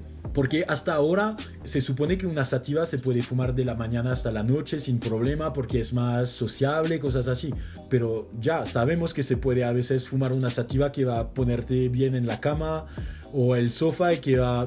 no puedes, no puedes imaginar fumar en la mañana y decirte que tú vas a ir a trabajar todo el día porque ya te pegó muy duro. Cuando se supone normalmente que una hierba más natural como tipo Londresis, ya es, es, una, es una hierba que se puede fumar todo el día. Hasta que se puede ver en, en tribus de indígenas, no solamente en Colombia, pero yo muchas veces estoy pensando en, la- en las indígenas de Norteamérica, cuando estaban hablando de la pipa de paz, y todo. Ya, esto, para mí ellos no estaban fumando tabaco en eso, ¿me entiendes? Es como... ¿Cuál hierba se puede llamar más que, que podemos asociar con la palabra paz? Es, la, es la marihuana. La marihuana. Estoy seguro que ellos están fumando marihuana. Más y más estamos, eh, eh, es- estamos encontrando como cosas muy antiguas con restos de, de cannabis sí. en China, En en, China, Europa, en en, Norteamérica, en Himalaya. en todas partes. Entonces, eh, es una hierba que, que se puede fumar del- de, la mañana hasta la, hasta la noche Y por también. todo el mundo. Y por todo el mundo. Entonces, seguramente la hierba natural que ellos estaban fumando no era de 30% de THC porque... No, porque si no, no hay evolución del humano con, con todo eso. En serio. Ten- 30% de THC ya para mí es como estamos entrando demasiado en, en, en los cambios genéticos. Sí. Sí. Es como demasiado jugar con la genética. No estoy seguro que, que sea la buena evolución que tenemos que tener en Que el mundo canábico. en el mundo canábico, correcto. Siempre buscar más, más, más, más, más. No, la cosa es que cada vez que el humano está buscando más, más, más, más, más, estamos llegando a algo de pura mierda, ¿me entienden? Ah, ya- es yo, como- yo pienso que ya estamos llegando a, a un punto en el que ya nos aislamos. Eso, nos desnaturalizamos y nos aislamos demasiado de la Sí, realidad. es y eso, eso. no es el Ajá. objetivo. Pero, pero de la misma manera que, mira, esta forma de hipocresía de, de tonta, tontos años de guerra contra la marihuana y hace cinco años todos los gobiernos, Sí, claro. no, es medicinal, es, oh, es increíble y todo. No, la única cosa increíble para ellos es la plata que ellos Sí. pueden sacar de eso. De la misma manera que aquí en Colombia con las licencias, los primeros a tener la licencia y casi los únicos son las grandes empresas de. Canadá y todo y todo. Entonces, y a dejar poco a, a- a- a los restos y, a- y vamos a decir la verdad, a los colombianos. Porque muchos colombianos intentaron de tener la licencia y no era tan fácil. Y hasta que al principio de año, fin de año pasado, ellos eh, cancelaron unas licencias. Creo Ajá. que, que pasó algo así. Y entonces, sí, a- hablando de eso, hay que pensar que es un negocio. Entonces, ah, es maravilloso, es el medicamento del futuro y todo. Sí, pero eso lo sabemos hace ya años. Y ustedes mismos estaban haciendo la guerra contra nosotros. Hay dos aspectos de la marihuana. Recreativo, pero al mismo tiempo que hacer algo recreativo, al final no es tan recreativo. Porque cada vez que alguien está fumando de manera recreativa, al mismo tiempo está usando un medicamento. Sí. Y ahora sabemos, gracias a la Universidad de Harvard, en Estados Unidos, que gracias al- a la marihuana ellos lograron entonces eh, matar totalmente un cáncer de la pro- eh, próstata. ¡Ey! Entonces, ya es súper bueno. Entonces sabemos que no es solamente, ah, eso puede, no, es, es, Se es puede, un hecho, hace, es un hace. hecho y ahora lo sabemos. Y tenemos que esperar la, la investigación de una universidad tan famosa como Harvard para tener como una forma de, de justificación de, ah, sí, por, ah, es, es ya muy que lo. Harvard, pero cuando Lo sabemos, lo históricamente tenemos datos que, que son plantas utilizadas desde la antigua Grecia, eh, utilizadas desde los egipcios, que fueron los mayores herbolarios en toda la historia. 3.000, 4.000, 5.000 antes de, de, de Cristo, entonces sabemos, ya tenemos restos de Sí. cannabis en, en como en Tumbas, vasos de, de tierra, en tumbas. En se, dice, se dice el rey Salomón también está enterado con, con eso. Eh, también lo- eh, los Rasta están usando también esta, eh, este hecho histórico para, para entonces justificar el uso de, de la marihuana, cosas así. Eh, eh, para hablar entonces de la industria farma- farmacéutica, ¿se Sí, dice así? aquí voy a hacer un pequeño paréntesis, sin adentrarnos en política. Aquí en Colombia en estos momentos estamos entrando en época de elecciones regionales y me parecería como un llamado a quien sea, del partido que sea que nos llegue a escuchar, qué hacer por el mercado canábico, que para el año 2025 se presupuesta Colombia como el segundo productor mundial de cannabis medicinal en el mundo y el mercado del cannabis de, de- a nivel mundial va a traer demasiado dinero. ¿Qué hacer ustedes que van a estar en el auge de sus gobiernos para que el tema canábico o al menos el mundo canábico y este mercado beneficia a este país y no estemos beneficiando más a los extranjeros, obviamente pues que eh, eh, es buena la inversión, pero Colombia y ustedes como gobernantes, ¿qué van a hacer para que realmente nuestro país sea beneficiado de este boom canábico mundial que va a estar en los próximos cinco años? Y tu pregunta en el formato más corto podría ser, ¿dónde está la plata? ¿Dónde está la plata? Porque no, pero es verdad. Sino que como si ustedes que- están dejando eh, dando licencias así a un grupo claro, como. Farmacielo haciendo un cultivo increíble, hay impuestos con eso. ¿Dónde está la plata? Porque a- aquí en Colombia plata hay. Hay Claro. plata, hay plata. Si se puede pagar cualquier senador o 30 millones de pesos mensual más eh, nada, nada, subsidio de eso, ¿a qué momento ganando 30 millones ellos necesitan un subsidio más? ¿Me entienden? Entonces, ¿dónde está la plata? Porque a un momento también hay que pensar que eh, en la historia de Colombia, entonces con lo que pasó con las FARC y todo y todo, entonces con, con el cultivo de cannabis se puede dar a, a estos campesinos una, una forma también de tener, porque ¿qué pasa? Ellos estaban cultivando coca para hacer cocaína, para tener plata y mucha plata, aunque ellos no están ganando nada en toda la, la cadena del narcotráfico, pero suficiente para, para ganar una plata suficiente para, para estar con, con la familia, todo bien y todo. Ahora, ¿qué está pasando? Hay que dar licencias a ellos, dar como y costosas. y, y- y- y dar todo para que ellos puedan hacer eso, hasta que sean cultivos del país, directamente del Estado, pero que ellos pueden, porque ¿qué va a pasar? Una persona que estaba ganando una plata, no millones y millones y millones, pero suficiente. Ahora no hay nada más de eso, se supone. Ajá. Entonces, ¿qué ellos van a hacer? Ellos de cualquier manera van a regresar a eso. Ajá. Entonces sí, hay que, hay que desarrollar absolutamente todo eso. Y al nivel local. Está muy bien de tener una grande empresa y todo. Y yo puedo decirlo, Greenhouse seguramente está trabajando aquí con el Estado para tener su propio cultivo también. Pero la cosa también es que, como está diciendo, ellos no están solamente llegando en un país así a hacer su cultivo, a hacer su plata y ya. No, ellos, la meta de Arjan más que todo es de legalizar el uso recreativo y medicinal del cannabis en todo el mundo. Entonces, si él está llegando aquí en Colombia, él no va a hacer solamente su propio negocio pensando en él mismo. No, él va a hacer cosa para toda Colombia. Eso, eso es importante. Y entonces a pensar que no, no hay competencia de otro. Yo tengo mi cultivo, yo hago mi negocio y entonces me encanta la idea que un otro puede tener su cultivo, pero más que todo que sea un colombiano haciéndolo. Ajá. Eso es muy importante.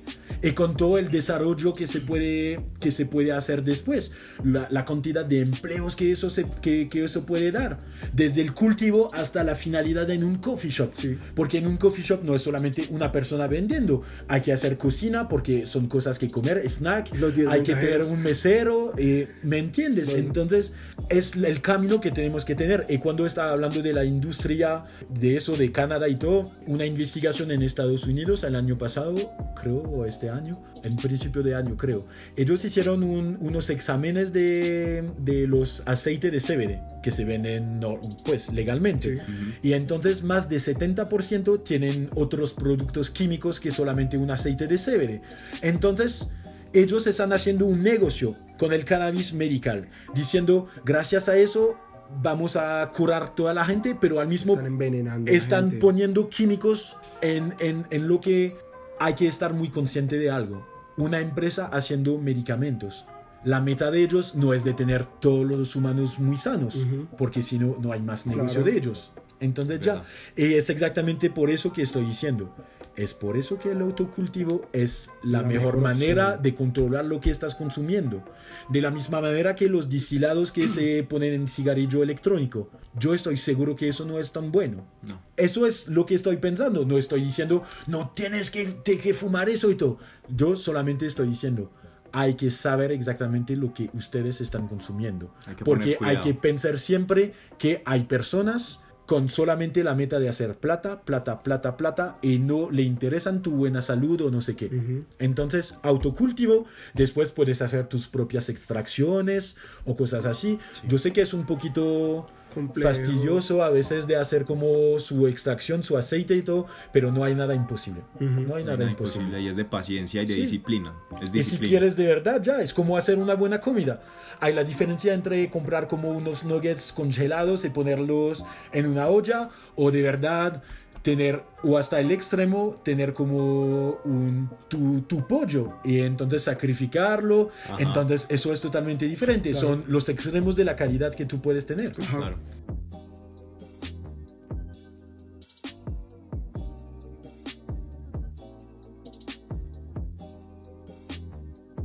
Bueno, Silvan, una, una pregunta que estoy seguro que a cualquier oyente se le va a ocurrir.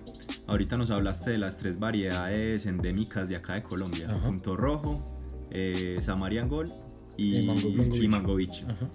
Acá en Colombia, de pronto, ¿en qué bancos recomiendas que, que se puedan conseguir? Que tú conozcas. Para estas tres genéticas. Para estas tres genéticas que seguramente alguna persona va a decir, Bueno, de verdad no estoy capaz de responder eso porque creo que más que todo de, de los, de los breeders que conozco aquí en Colombia no hay ni uno manejando de, de estas genéticas. Lombito no vale, yo creo que... Creo que Bombito tenía unas... Lombito tiene la Samaria. La Samarian Gold. Sí, ajá. Punto Rojo es la que no sé dónde se consigue. El problema es que también, ¿sabes qué? Es el control de exactamente saber lo que tienes como semillas. Como estaba diciendo, sea. también que hay unos inventando tantas cosas y todo. Entonces van a sacarte una, una auto purple y de- o una purple y van a decirte, ah, no, mira, es una punta, punta morada de no sé qué y todo y todo. Es, eso es, es lo más complicado con los land races. Ujú. Más que todo es que cómo están haciendo los de Strain Hunters, de Greenhouse. Entonces, cuando estaban con Franco, Simon y Arjan, los tres del, del principio, Ujú. es que ellos van a visitar directamente los campos Ujú. para ver los fenotipos. Entonces, y para, y para ver, esta planta está buena, eso se parece realmente como A lo lo, que que estamos buscando, diciendo, sí. entonces vamos a sacar semillas si hay de esta planta. Ahora, ahora el problema es eso, es de tener la seguridad de lo que estás comprando. Entonces, es como, no es decir que no se puede confiar en, en toda la gente, pero hay que, hay que estar cuidado. muy, Poner mucho cuidado Sí, con que se está exactamente. comprando. Seguramente, bueno, la mejor manera de, de tener una, una, una mongobiche, una punta roja y todo es de ir a viajar en Colombia. Aunque hay que cuidar bien, porque no son zonas donde se puede entrar como si... Tiene semillitas de ¿Me entiendes? No es, no, no, es un- no es como el Parque Tayrona, entonces sabemos que entrar en unas zonas donde hay campos así tan grandes, porque ya, eso hace parte del narcotráfico también. Sí. Entonces hay que cuidar mucho con eso, pero no hay nada imposible. Es la manera de... Y no estoy diciendo que cada persona consumiendo marihuana tiene que ir hasta, hasta, hasta cerca de Cali para buscar y todo, porque bueno, no es una zona turística, pero hay que cuidar bien. Más que todo, creo que más que todo, si alguien te está diciendo yo tengo semillas de punto rojo, es decir, ya cultivaste tus propias semillas. Sí, me puedes mostrar fotos. Yo quiero ver lo que es. Y darme la seguridad que las fotos que están mostrándome son las fotos de tu cultivo propio. Porque también en Instagram ahora, mira, yo voy, a, yo voy a explicar una pequeña historia. ¿Cómo estoy vendiendo yo las semillas de Greenhouse? Me voy en la cuenta de Greenhouse. Greenhouse muchas veces está publicando fotos de unos cultivando las, las semillas de Greenhouse. Entonces, estoy yo copiando las fotos que ellos están publicando en Instagram, haciendo mis, mis propias como historias o Sí. propias publicaciones y ellos me estaban compartiendo mis cosas en sus propias historias, Greenhouse. Entonces ellos están publicando una foto que yo estoy, vamos a decir casi robando, Sí. publicándola y ellos están par- compartiendo de nuevo la foto de ellos, sin darse cuenta al final que estaban compartiendo una foto que ellos están publicando al principio, ¿me entiendes? Entonces cualquier persona puede ir fácilmente en Instagram y ir a robar unas fotos de un breeder, de un cultivador, porque ahora en Instagram se puede encontrar absolutamente de todo. Poner eso como su propia cosa, pero cambiando a veces como los nombres. Eso pasa aquí en Colombia con un chico. Pero hay uno que va a tomar fotos en el cultivo de alguien y después está haciendo como inven- inventando como nuevos nombres de genéticas. Él no tiene ni una semilla, pero va a decir que él tiene semilla. Y a veces en tres meses él va a decirte que él hizo un cruce de esta semilla con otra cosa y en- pues es un genio. Ese, ese chico es un genio porque estar capaz de inventar una genética se supone estabilizada en Estabilizada. menos de tres meses, que no es el tiempo de, de crecimiento, ya, él tiene que abrir su, su, su banco. Y yo tengo un nombre para él, Payaso Seeds. o Basura. Tengo un otro amigo me Basura dijo Seeds. Basura Seeds. Entonces hay que cuidar mucho con eso. Es que hay personas, no sé si ellos están haciendo eso solamente para la plata y todo. Creo que, creo que la plata no es la meta al principio, pero es una forma de enfermedad a veces de, de creer de verdad su- sus propias mentiras. Sí. Entonces hay que cuidar mucho con eso. No estoy diciendo absolutamente que hay que comprar de greenhouse o de un banco y todo, porque hay muy buenos breeders haciendo su, su trabajo. Pero como estaba diciendo, hay que buscar muy bien las informaciones en la cuenta Instagram, mirar bien las cosas y entonces ya es buscar, es buscar también informaciones más que todo y, y hablar con la gente. Bueno, aquí retomando nuevamente pues a este tema de las semillas y de la genética y de tu trasegar mundial, ¿cuántos países has visitado vos y en los cuales hayas tenido relación con el cannabis? Bueno, me fui en Tunisia. En Tunisia, bueno, no es como el Marruecos, es cerca, muy cerca, en Norte de África, pero más que todo el Marruecos. Marruecos tiene, tiene esta, esta cultura del cultivo, más que todo en las montañas, en, la, en la valle del Rif, donde están sacando más que todo hashish. Es puro hashish. Tonelas y tonelas y tonelas y tonelas. Estoy recomendando mucho de mirar este documental Strain Hunters, la expedición en Marruecos. Sí. Hasta creo que se puede encontrar una versión con los subtítulos en español. Pero hasta si no hay los subtítulos, de verdad vale la pena de mirar porque se puede mirar también a qué se parece un campo, también a cómo se hace, cómo se hace aceite de cannabis, el aceite puro Sí. de cannabis. Y eso también es algo increíble que, que fumar. Eh, Esos ojos que ponemos. Sí. tengo, sí, tengo buena memoria de muchas cosas. Eh, se puede ver cómo se hace el hashish y también están explicando entonces lo del kif. Ajá. Eh, el charas es, es otra cosa. El charas se puede encontrar en, en, en- en la expedición de India y en Jamaica también hay una expedición que hicieron Sí, en. Jamaica y entonces los chicos allá están mostrando cómo hacer el charas. And rubbing se dice en, en inglés, entonces es el hecho de frotar así con las manos. Ajá. Y bueno, entonces Marruecos, yo me fui entonces en Ámsterdam, donde bueno, un coffee shop es como, ah, es un bar normal donde se puede fumar, nada más, nada más normal que eso. Sí. Me fui a vivir tres años y medio en una isla, es un territorio francés cerca de Sudáfrica, se llama la isla de la Reunión. Y allá estaba viviendo también en un campo de una manera muy roots, sin electricidad, sin nada, pero yo soy muy roots en mi Sí. vida. Y entonces también a cultivar allá, y yo vi, yo vi unos, unos cultivadores allá, pero con árboles. ¿Sabes? Ese tipo de árbol donde tú puedes ver el tronco y no puedes creer de verdad que, que es un Que es de cannabis. que es de cannabis, tan- tan- se parece ya a un árbol frutal, eso no sé qué, ¿me entiendes? Yo vi, sí, yo vi unas, unas matas allá muy increíble. Después me fui en España, en España también con, con el tema de los clubes canábicos, entonces los clubes sociales. Eso también, bueno, es una buena forma que ellos encontraron de, de manerar entonces el cultivo. Ujú. Es decir, bueno, vamos a formar un club, cada persona va a llevar una, una inversión de plata y entonces, entonces vamos a estar 30, 40 por cada club y unos van a, van a cargarse entonces del cultivo. La idea es eso al principio. Ujú. Es una forma de, de jugar también con un hueco legal, Sí. un vacío legal, porque al final estás solamente pagando tus gramos que vas a tener después. Ujú. Es como si estás pagando un, sí, es eso, una, una cotización anual o mensual. Sí. Y entonces que con esta cotización vas a tener el derecho de tener tantos gramos al mes o a... Entonces eso es bueno porque también es un buen control y cada uno tú puedes decir, ah, mira, eh, yo quería probar, no sé, una, una de eso. Y entonces los chicos van a decir, ah, entonces vamos a comprar las semillas y vamos a cultivar tres o cuatro plantas de esa. Sí. Y así tú vas a tener unos gramos de eso también en tu, Diferentes. en tu cosa. Entonces ya es bueno. Ujú. Yo sé que unos están, están pensando hacer eso en Colombia. Después el problema en Colombia es ver cómo está la legalidad sobre eso. Mm, Porque eso es una bueno. forma de cultivo que es como más como de grupo. Ajá, una Entonces- de cultivadores y creería yo que los derechos no se pueden colectivizar. En ese caso vendría siendo muy personal el- Sí. ese derecho. Entonces, bueno, yo, yo estoy pensando que más que todo hay que tener paciencia, la paciencia con eso y entonces, y entonces después Colombia. Y aquí también estamos, yo estoy pensando que estamos solamente al principio. Ujú. en el tema de la cultura canábica, porque muchas veces estoy encontrando personas con quien estoy hablando, entonces cuando uno está hablando de semilla, siempre estamos llegando hasta el tema también del cultivo y todo, pero estás vendiendo semillas, pero pues, ¿a qué sirve si no se puede, si no se puede cultivar? Eh, Yo siempre estoy diciendo, pero se puede Sí se cultivar puede. el autocultivo.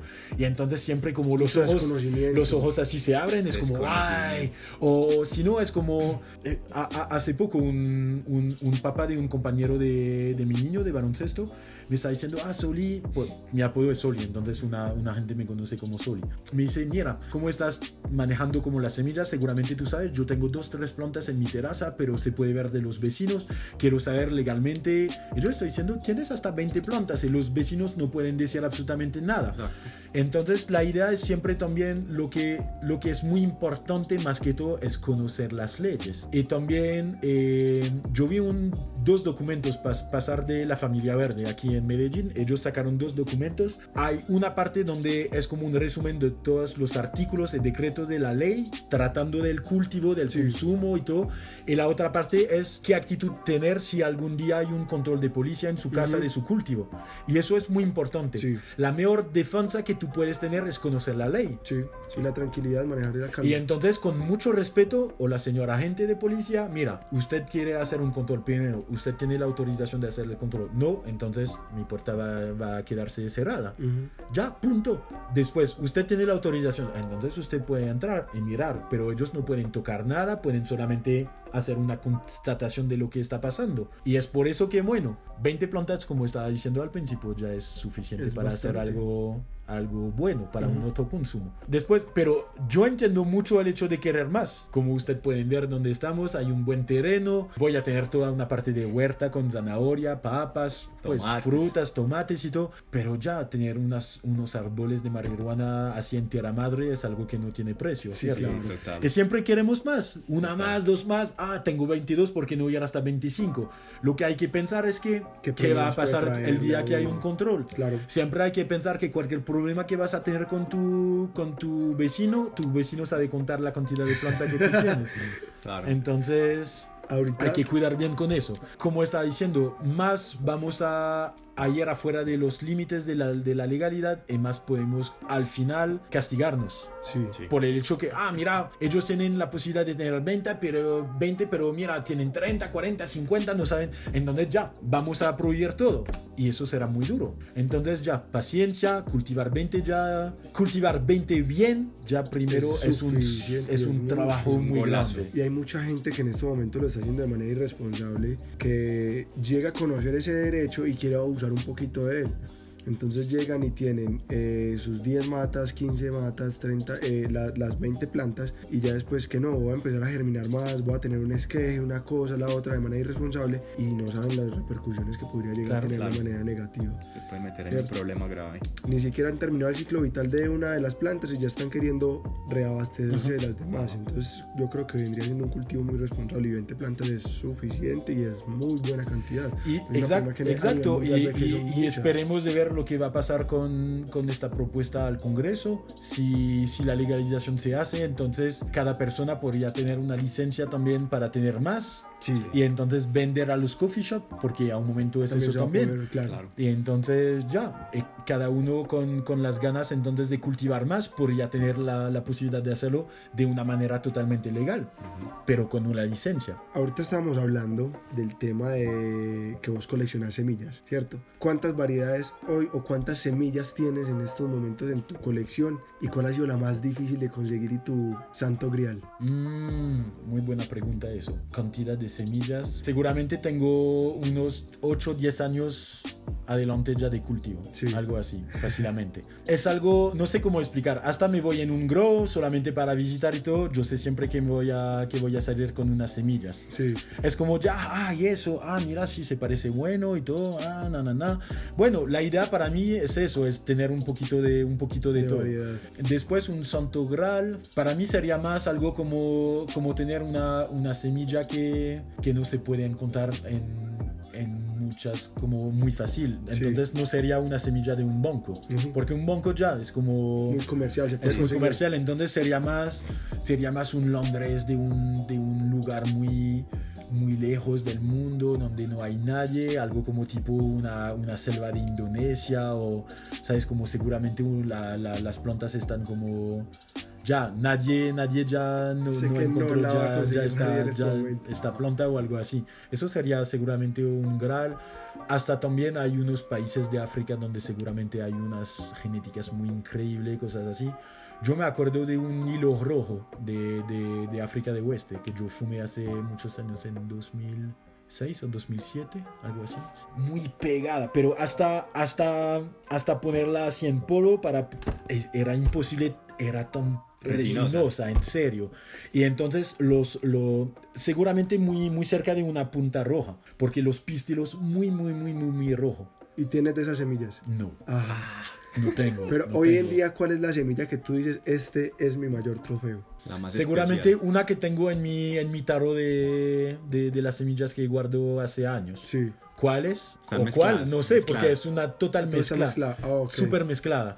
Era como, ¿sabes?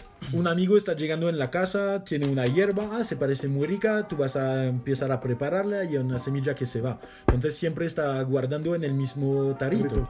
Y hasta ahora, cuando, cuando tengo unas semillas de una planta que estoy cultivando aquí en Colombia, yo pongo en la misma. tarrito. Pues a veces me voy a guardar unas bien porque yo sé exactamente lo que es. Cuando Sí, yo sí, sé sí. exactamente lo que es, no hay problema. Pero cuando no sé, entonces pongo todo eso. Entonces seguramente tengo, tengo en eso una, seguramente una semilla muy especial de una, de una genética que fume que está muy mar- maravillosa, pero no sé cuál semilla. Entonces voy a tener que sembrar todas para saber encontrarla algo. buena. Sí. Pero no, sino de verdad, seguramente lo que, lo que quería más es poder entrar en el banco de en el banco muy personal de unos de, de banco famoso de Ámsterdam. Ellos deben tener unas semillas increíbles.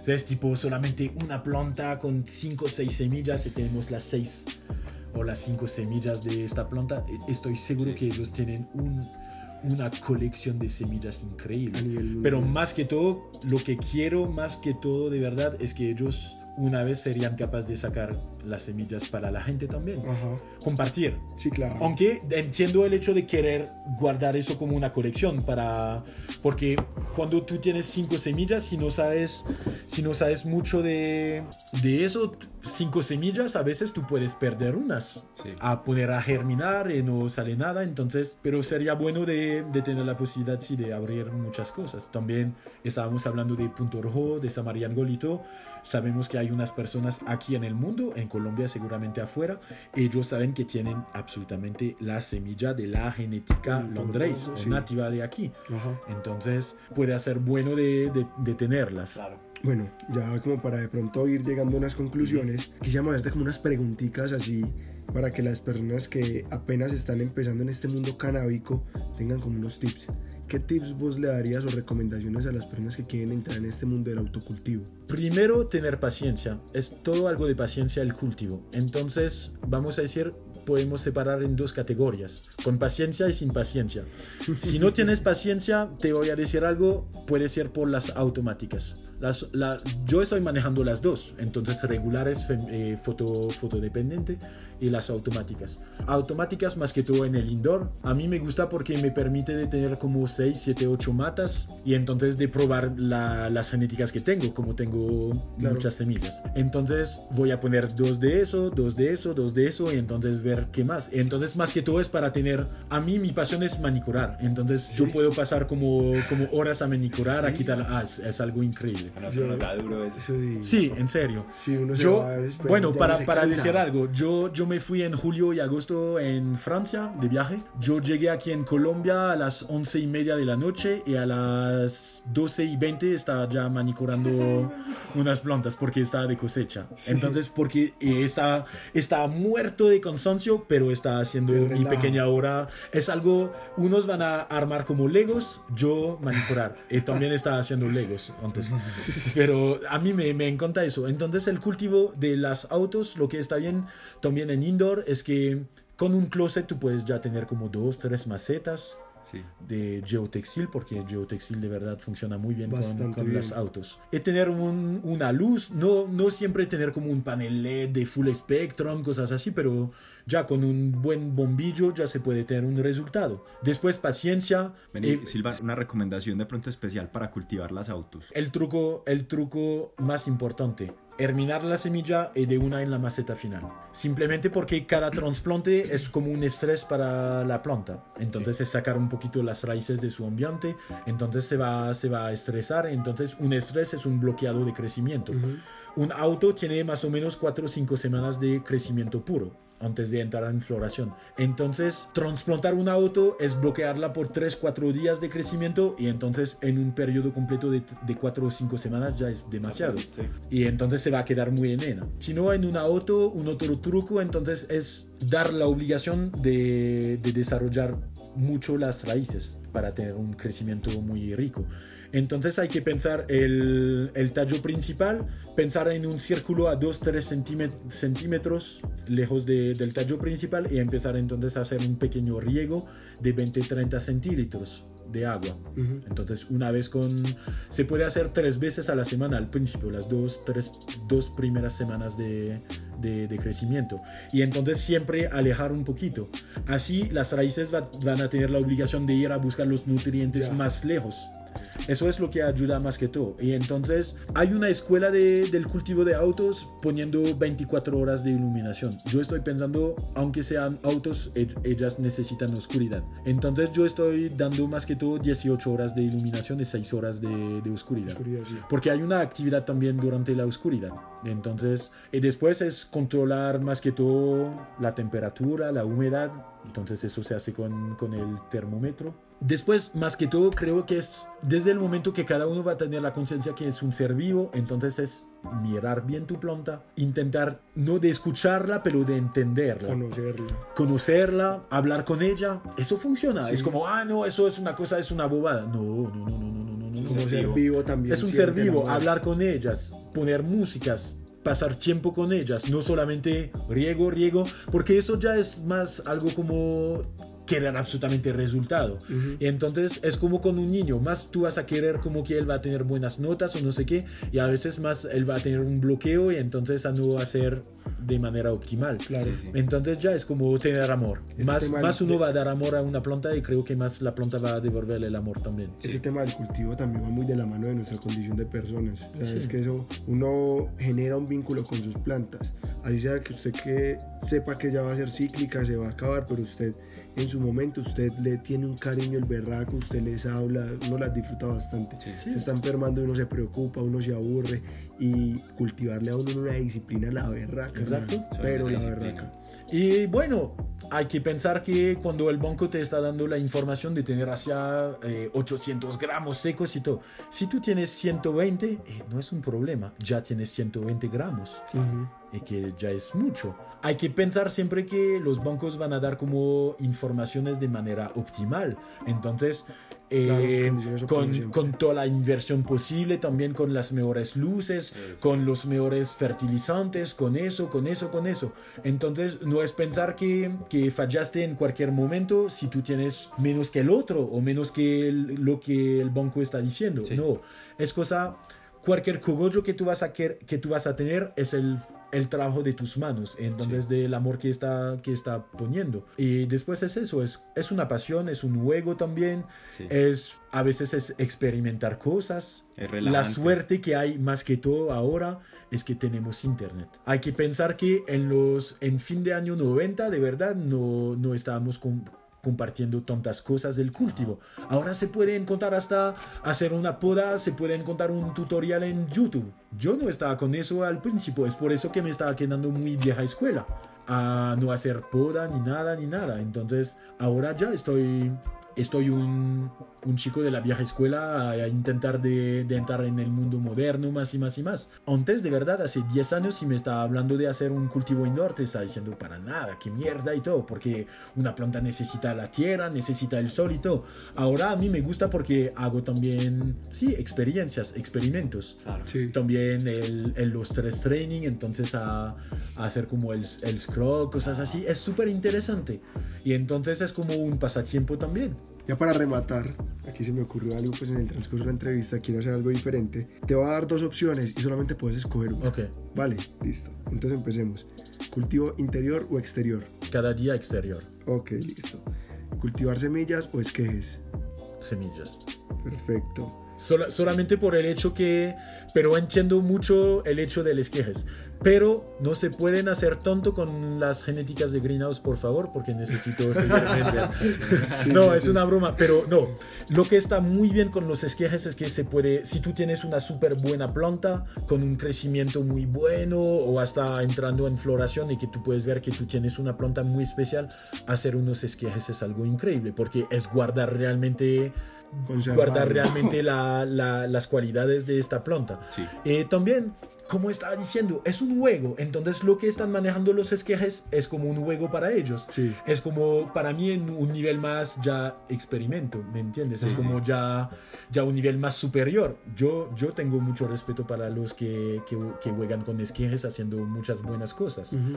Ya, es algo que voy a intentar también, porque a mí me gusta hacer nuevas como experiencias, cosas Claro. así. Pero semillas, Ok, porque me listo. gusta germinar.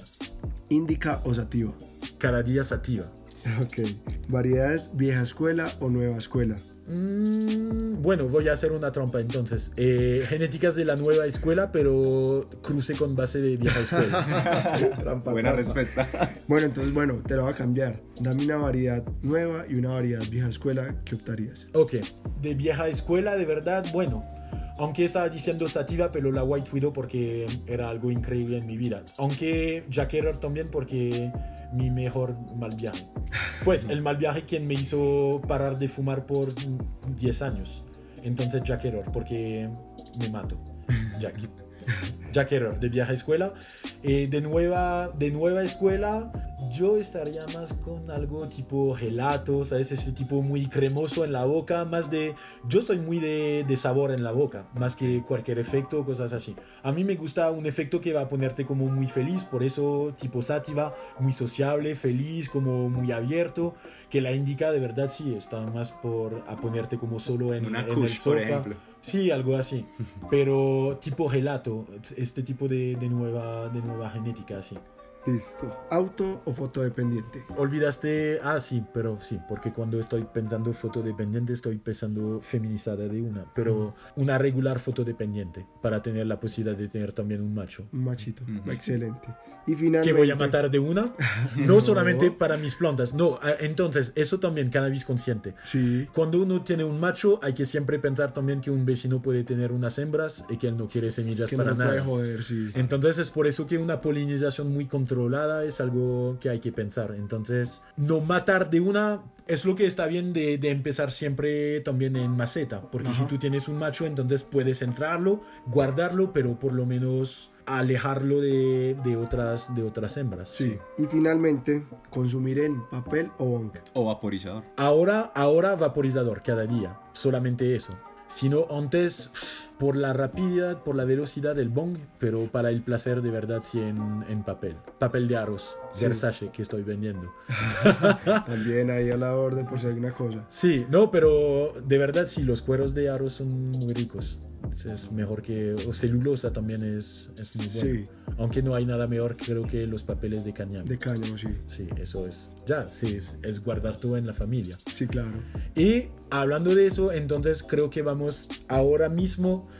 porque estábamos hablando de Strain Hunters, eh, yo sé que ustedes están llegando hasta los 2000 seguidores también. No, en apenas Instagram. estamos llegando en estos momentos. En Instagram, esta semana queremos compartir nuestra felicidad que llegamos a mil seguidores en Ah, mil Instagram. seguidores. Ah, y sí. llegamos a dos mil Mil descargas de en, eso. el, Podcast. en- en el podcast. Pero bueno, entonces vamos a celebrar eso. Y como está hablando mucho de Strain Hunters, Sí. podemos hacer algo, eh, un sorteo, un nuevo, porque Sí. es siempre bueno de regalar cosas. Excelente. regalar trucos y todo, compartir, pero Sí, sí, regalar sí, sí, también materialmente, vamos a decir. Entonces, está hablando de Strain Hunters. Entonces, vamos a hacer un pack. Un empaque de tres semillas de Strain Hunters. Sí.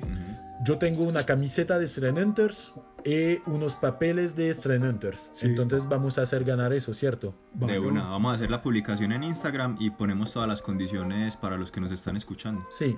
Bueno, bueno Silvan, ya para finalizar entonces, eh, dos cositas. La primera, nos gustaría que nos hables un poco de tu experiencia sobre el cannabis consciente que hablamos. Ajá. La experiencia tuya nos pareció muy interesante. O sea, el punto, digamos, llamémoslo tocar fondo, que nos dijiste que buscaba los residuos de Sí, cannabis exacto. en el piso. Exacto, el, el hecho que aunque sea solamente una planta que es medicinal y todo, ya se puede entrar también en la categoría de droga, porque depende de la manera de consumir, el estado psicológico también, Sí. porque estamos fumando. Sabemos que tenemos etapas en la vida, 17 hasta los 20, 22, es más algo de rebelde, quiero hacer la revolución en el mundo, la única cosa que estás haciendo es la revolución en tu sofá con tu, con tu play. No, pero es verdad a veces. Es como, y un amigo me está diciendo, sabes que la, la decisión que tomaste hablándome, de, ir a- de irte así en Santa Elena, de quitar como la ciudad, de tener un terreno, de tener tu huerta, él me está diciendo, al final creo que ahora en, es- en el mundo urbano en cual estamos viviendo, creo que la, el- la primera etapa de revolución es eso, Es eso. un poquito. Es también por eso que, que yo llamé mi negocio Revolución Verde. La Revolución Verde es el hecho de decir que las plantas tienen un, un poder más grande que podemos pensar. Sí. Porque primero es una comida, es Ujú. una comida corporal y, y mental también. Y entonces hablando del cannabis consciente, sí, yo estaba explicando que yo estaba en un momento de mi vida que estaba fumando de la mañana hasta la noche, pero fumando demasiado, demasiado, demasiado. Hasta no tener más para, para fumar, que estaba buscando en el piso como restos de hashish, restos de hierba, cosas así. Y eso de verdad, lo que, los polvos que puedes encontrar en tu piso son muy poderosos también. El, el sabor es horrible, pero es una mezcla de pelos, de no sé qué, pero que te hace un, un efecto, un efecto increíble.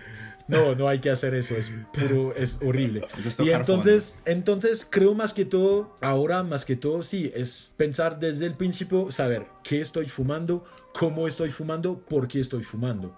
Esas son tres preguntas que, que cada uno puede preguntarse a sí mismo y entonces ya es como...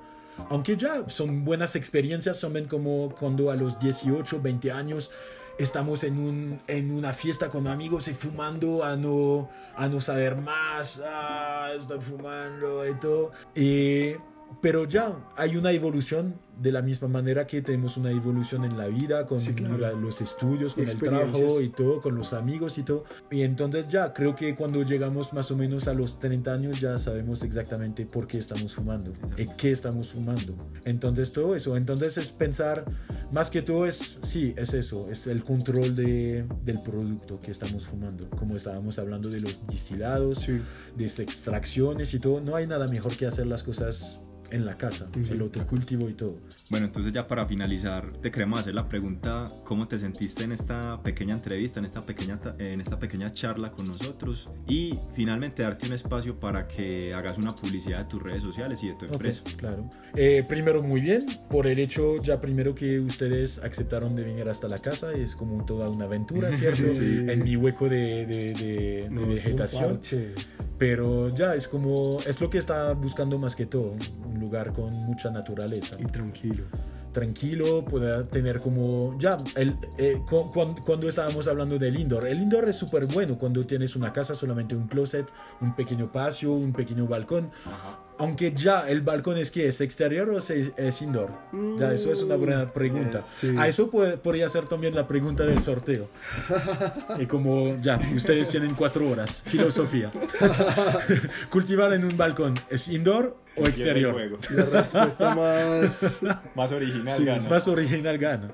Y entonces, bueno, una super entrevista es siempre un placer de compartir con personas haciendo algo.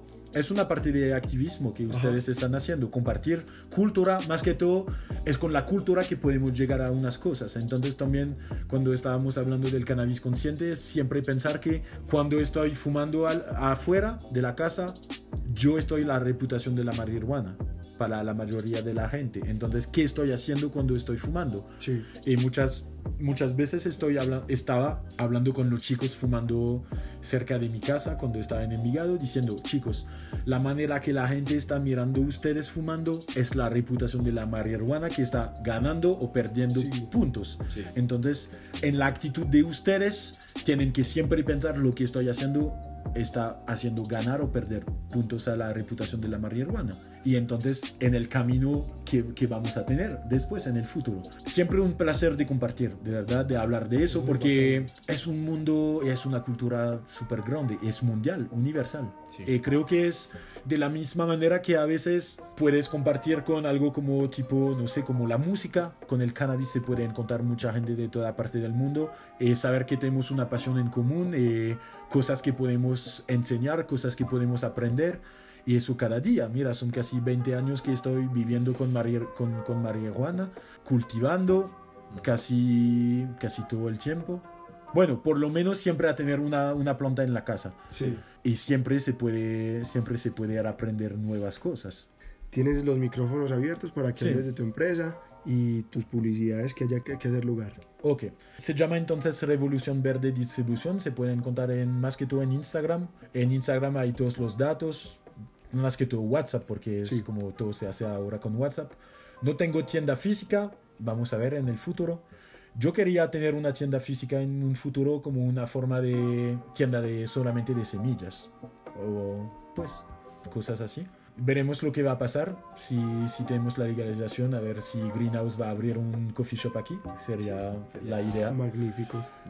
La idea que la, la, idea la idea para mí sería de hacer como una forma de, de hacer exactamente una copia del, del, famoso coffee shop Greenhouse, el principal de Ámsterdam y hacerlo y hacer y hacer uno aquí en Medellín y después a ver a desarrollar en otras ciudades, pero al principio en Medellín, que es la capital de verdad para mí en Colombia. Lo siento si hay unas otras personas de Colombia escuchando, pero Medellín es, es algo, pues, a mí me gusta más Medellín que Bogotá, pero bueno, no vamos a entrar en la pelea. Eh, entonces, Revolución Verde, más que todo, la, la mayoría de la, de la, actividad son, es la venta de semillas de greenhouse. Al lado de eso, también estoy trabajando para, para manejar un banco llamado Fastbeds es un banco español manejando entonces unas cepas de California, más que todo. Son solamente automáticas. Hago venta también de, un de, de, unos cueros de, de, una marca francesa, Versace. Son cueros de aros, 100% natural. Y también estoy, estoy muy orgulloso de eso. Estoy apoyando el trabajo de un chico colombiano, un breeder. Él tiene su, su banco Guaneseeds. Por el momento manejando solamente tres genéticas. Tequila Chocomongo, Sugar Fruit, Gorilla Glue número 5 él está haciendo sus propios cruces y haciendo un fitomejoramiento de las genéticas. Son semillas regulares de floración rápida, entonces se puede cosechar entre, en exterior entre 3 y 4 meses desde germinación. A él también lo podemos seguir en Instagram. Sí, Guane, Guane, Seeds. Ajá. El chico se llama Manuel, es un genio, es un genio. Él tiene, creo que Manuel tiene 25, 26 años. Con él estoy aprendiendo mucho, mucho, mucho, mucho. Él entonces tiene semillas regulares, la genética está tan estabilizada que cultivando muy bien, sin estrés, se va a sacar 85% de, de hembras. Hasta él a veces tiene problema para tener machos de, de sus propias genéticas. De verdad me encantan las semillas de, de, él. El 6 y 7, entonces hoy estamos el 5, ¿cierto? estamos el 5. Y de octubre, entonces se supone que el 6 y 7 son buenas fechas para, para poner a, germinar. Entonces me voy a, me voy a tirar una, unas semillas de, de sus, de sus genéticas, porque yo necesito cultivar lo que estoy vendiendo, porque me parece importante también para tener fotos, para mirar de todo, pero conozco chicos aquí en Colombia, de Medellín, cultivando las genéticas tequila chocomongo y sugar fruit de él, y también yo vi fotos de la gorilla glue, son brutales. brutales, Entonces, y me gusta más que todo la idea de apoyar el trabajo local. Excelente. Porque es lo que tenemos que hacer llevar genéticas de Ámsterdam, de Europa o no sé qué, dónde, de, de, Estados Unidos, está bien, pero hay que pensar el trabajo local también. Total. Y ya, entonces Revolución Verde Distribución, me pueden hablar cuando, cuando quieren, yo puedo enviar los catálogos con los precios por Instagram, bueno, y hacer todo eso y conocer más que todo también el trabajo increíble de Greenhouse. Eh, muchas, muchas, muchas gracias. A ustedes más que serio todo. que sí, los primos, de su casa. la voz del cannabis. La voz del y tenemos que llevar la voz del cannabis a toda Colombia. Rotar la voz, esa, esa, es nuestra idea. Y a toda Latinoamérica. Eh, exactamente, porque Colombia al principio es exponer. Sí, te agradecemos mucho, de verdad que personalmente me parece que sos una excelente persona, tenés muy buena energía, gracias por abrirnos la, las puertas de tu casa y Gracias por el cafecito también, estaba muy bueno. Sí. y disfrutamos mucho la Pero conversación. cuando, cuando quieren. Bueno, parceros, eso fue todo por este capítulo. Entonces, ya para concluir, conocimos a Silván, su historia de vida, su amor por el cannabis, el autocultivo y las genéticas. Compartimos conocimientos y experiencias como el hachís, el kif, el movimiento canábico en Europa, en Colombia. Nos dimos cuenta de la gran oportunidad que tenemos los colombianos con nuestras 20 plantas legales, una oportunidad única en el mundo. Aprendimos de genéticas legendarias y sus historias, como la legendaria White Widow, la Skunk, la Orange Bud, hablamos algo de estabilización de genéticas, aprendimos del legendario banco de semillas Greenhouse Seed, su fundador Arjan, su historia y cómo llegan estas semillas ahora a Colombia. Aprendimos un montón de datos curiosos del conocimiento de este francés, que resultó ser una excelente persona y un excelente conversador además de tener un dominio perfecto del idioma español. Si estás escuchando este podcast por primera vez, no dejes de seguirnos en nuestras redes sociales. Estamos como La Voz del Cannabis Podcast en Instagram, Facebook, YouTube, Twitter, todas las redes sociales que te puedas imaginar. Y adicional a esto, nuestro contenido como podcast se encuentra en todas las plataformas, principalmente en Spotify, Apple Podcast y Google Podcast. Un abrazo y hasta un próximo capítulo.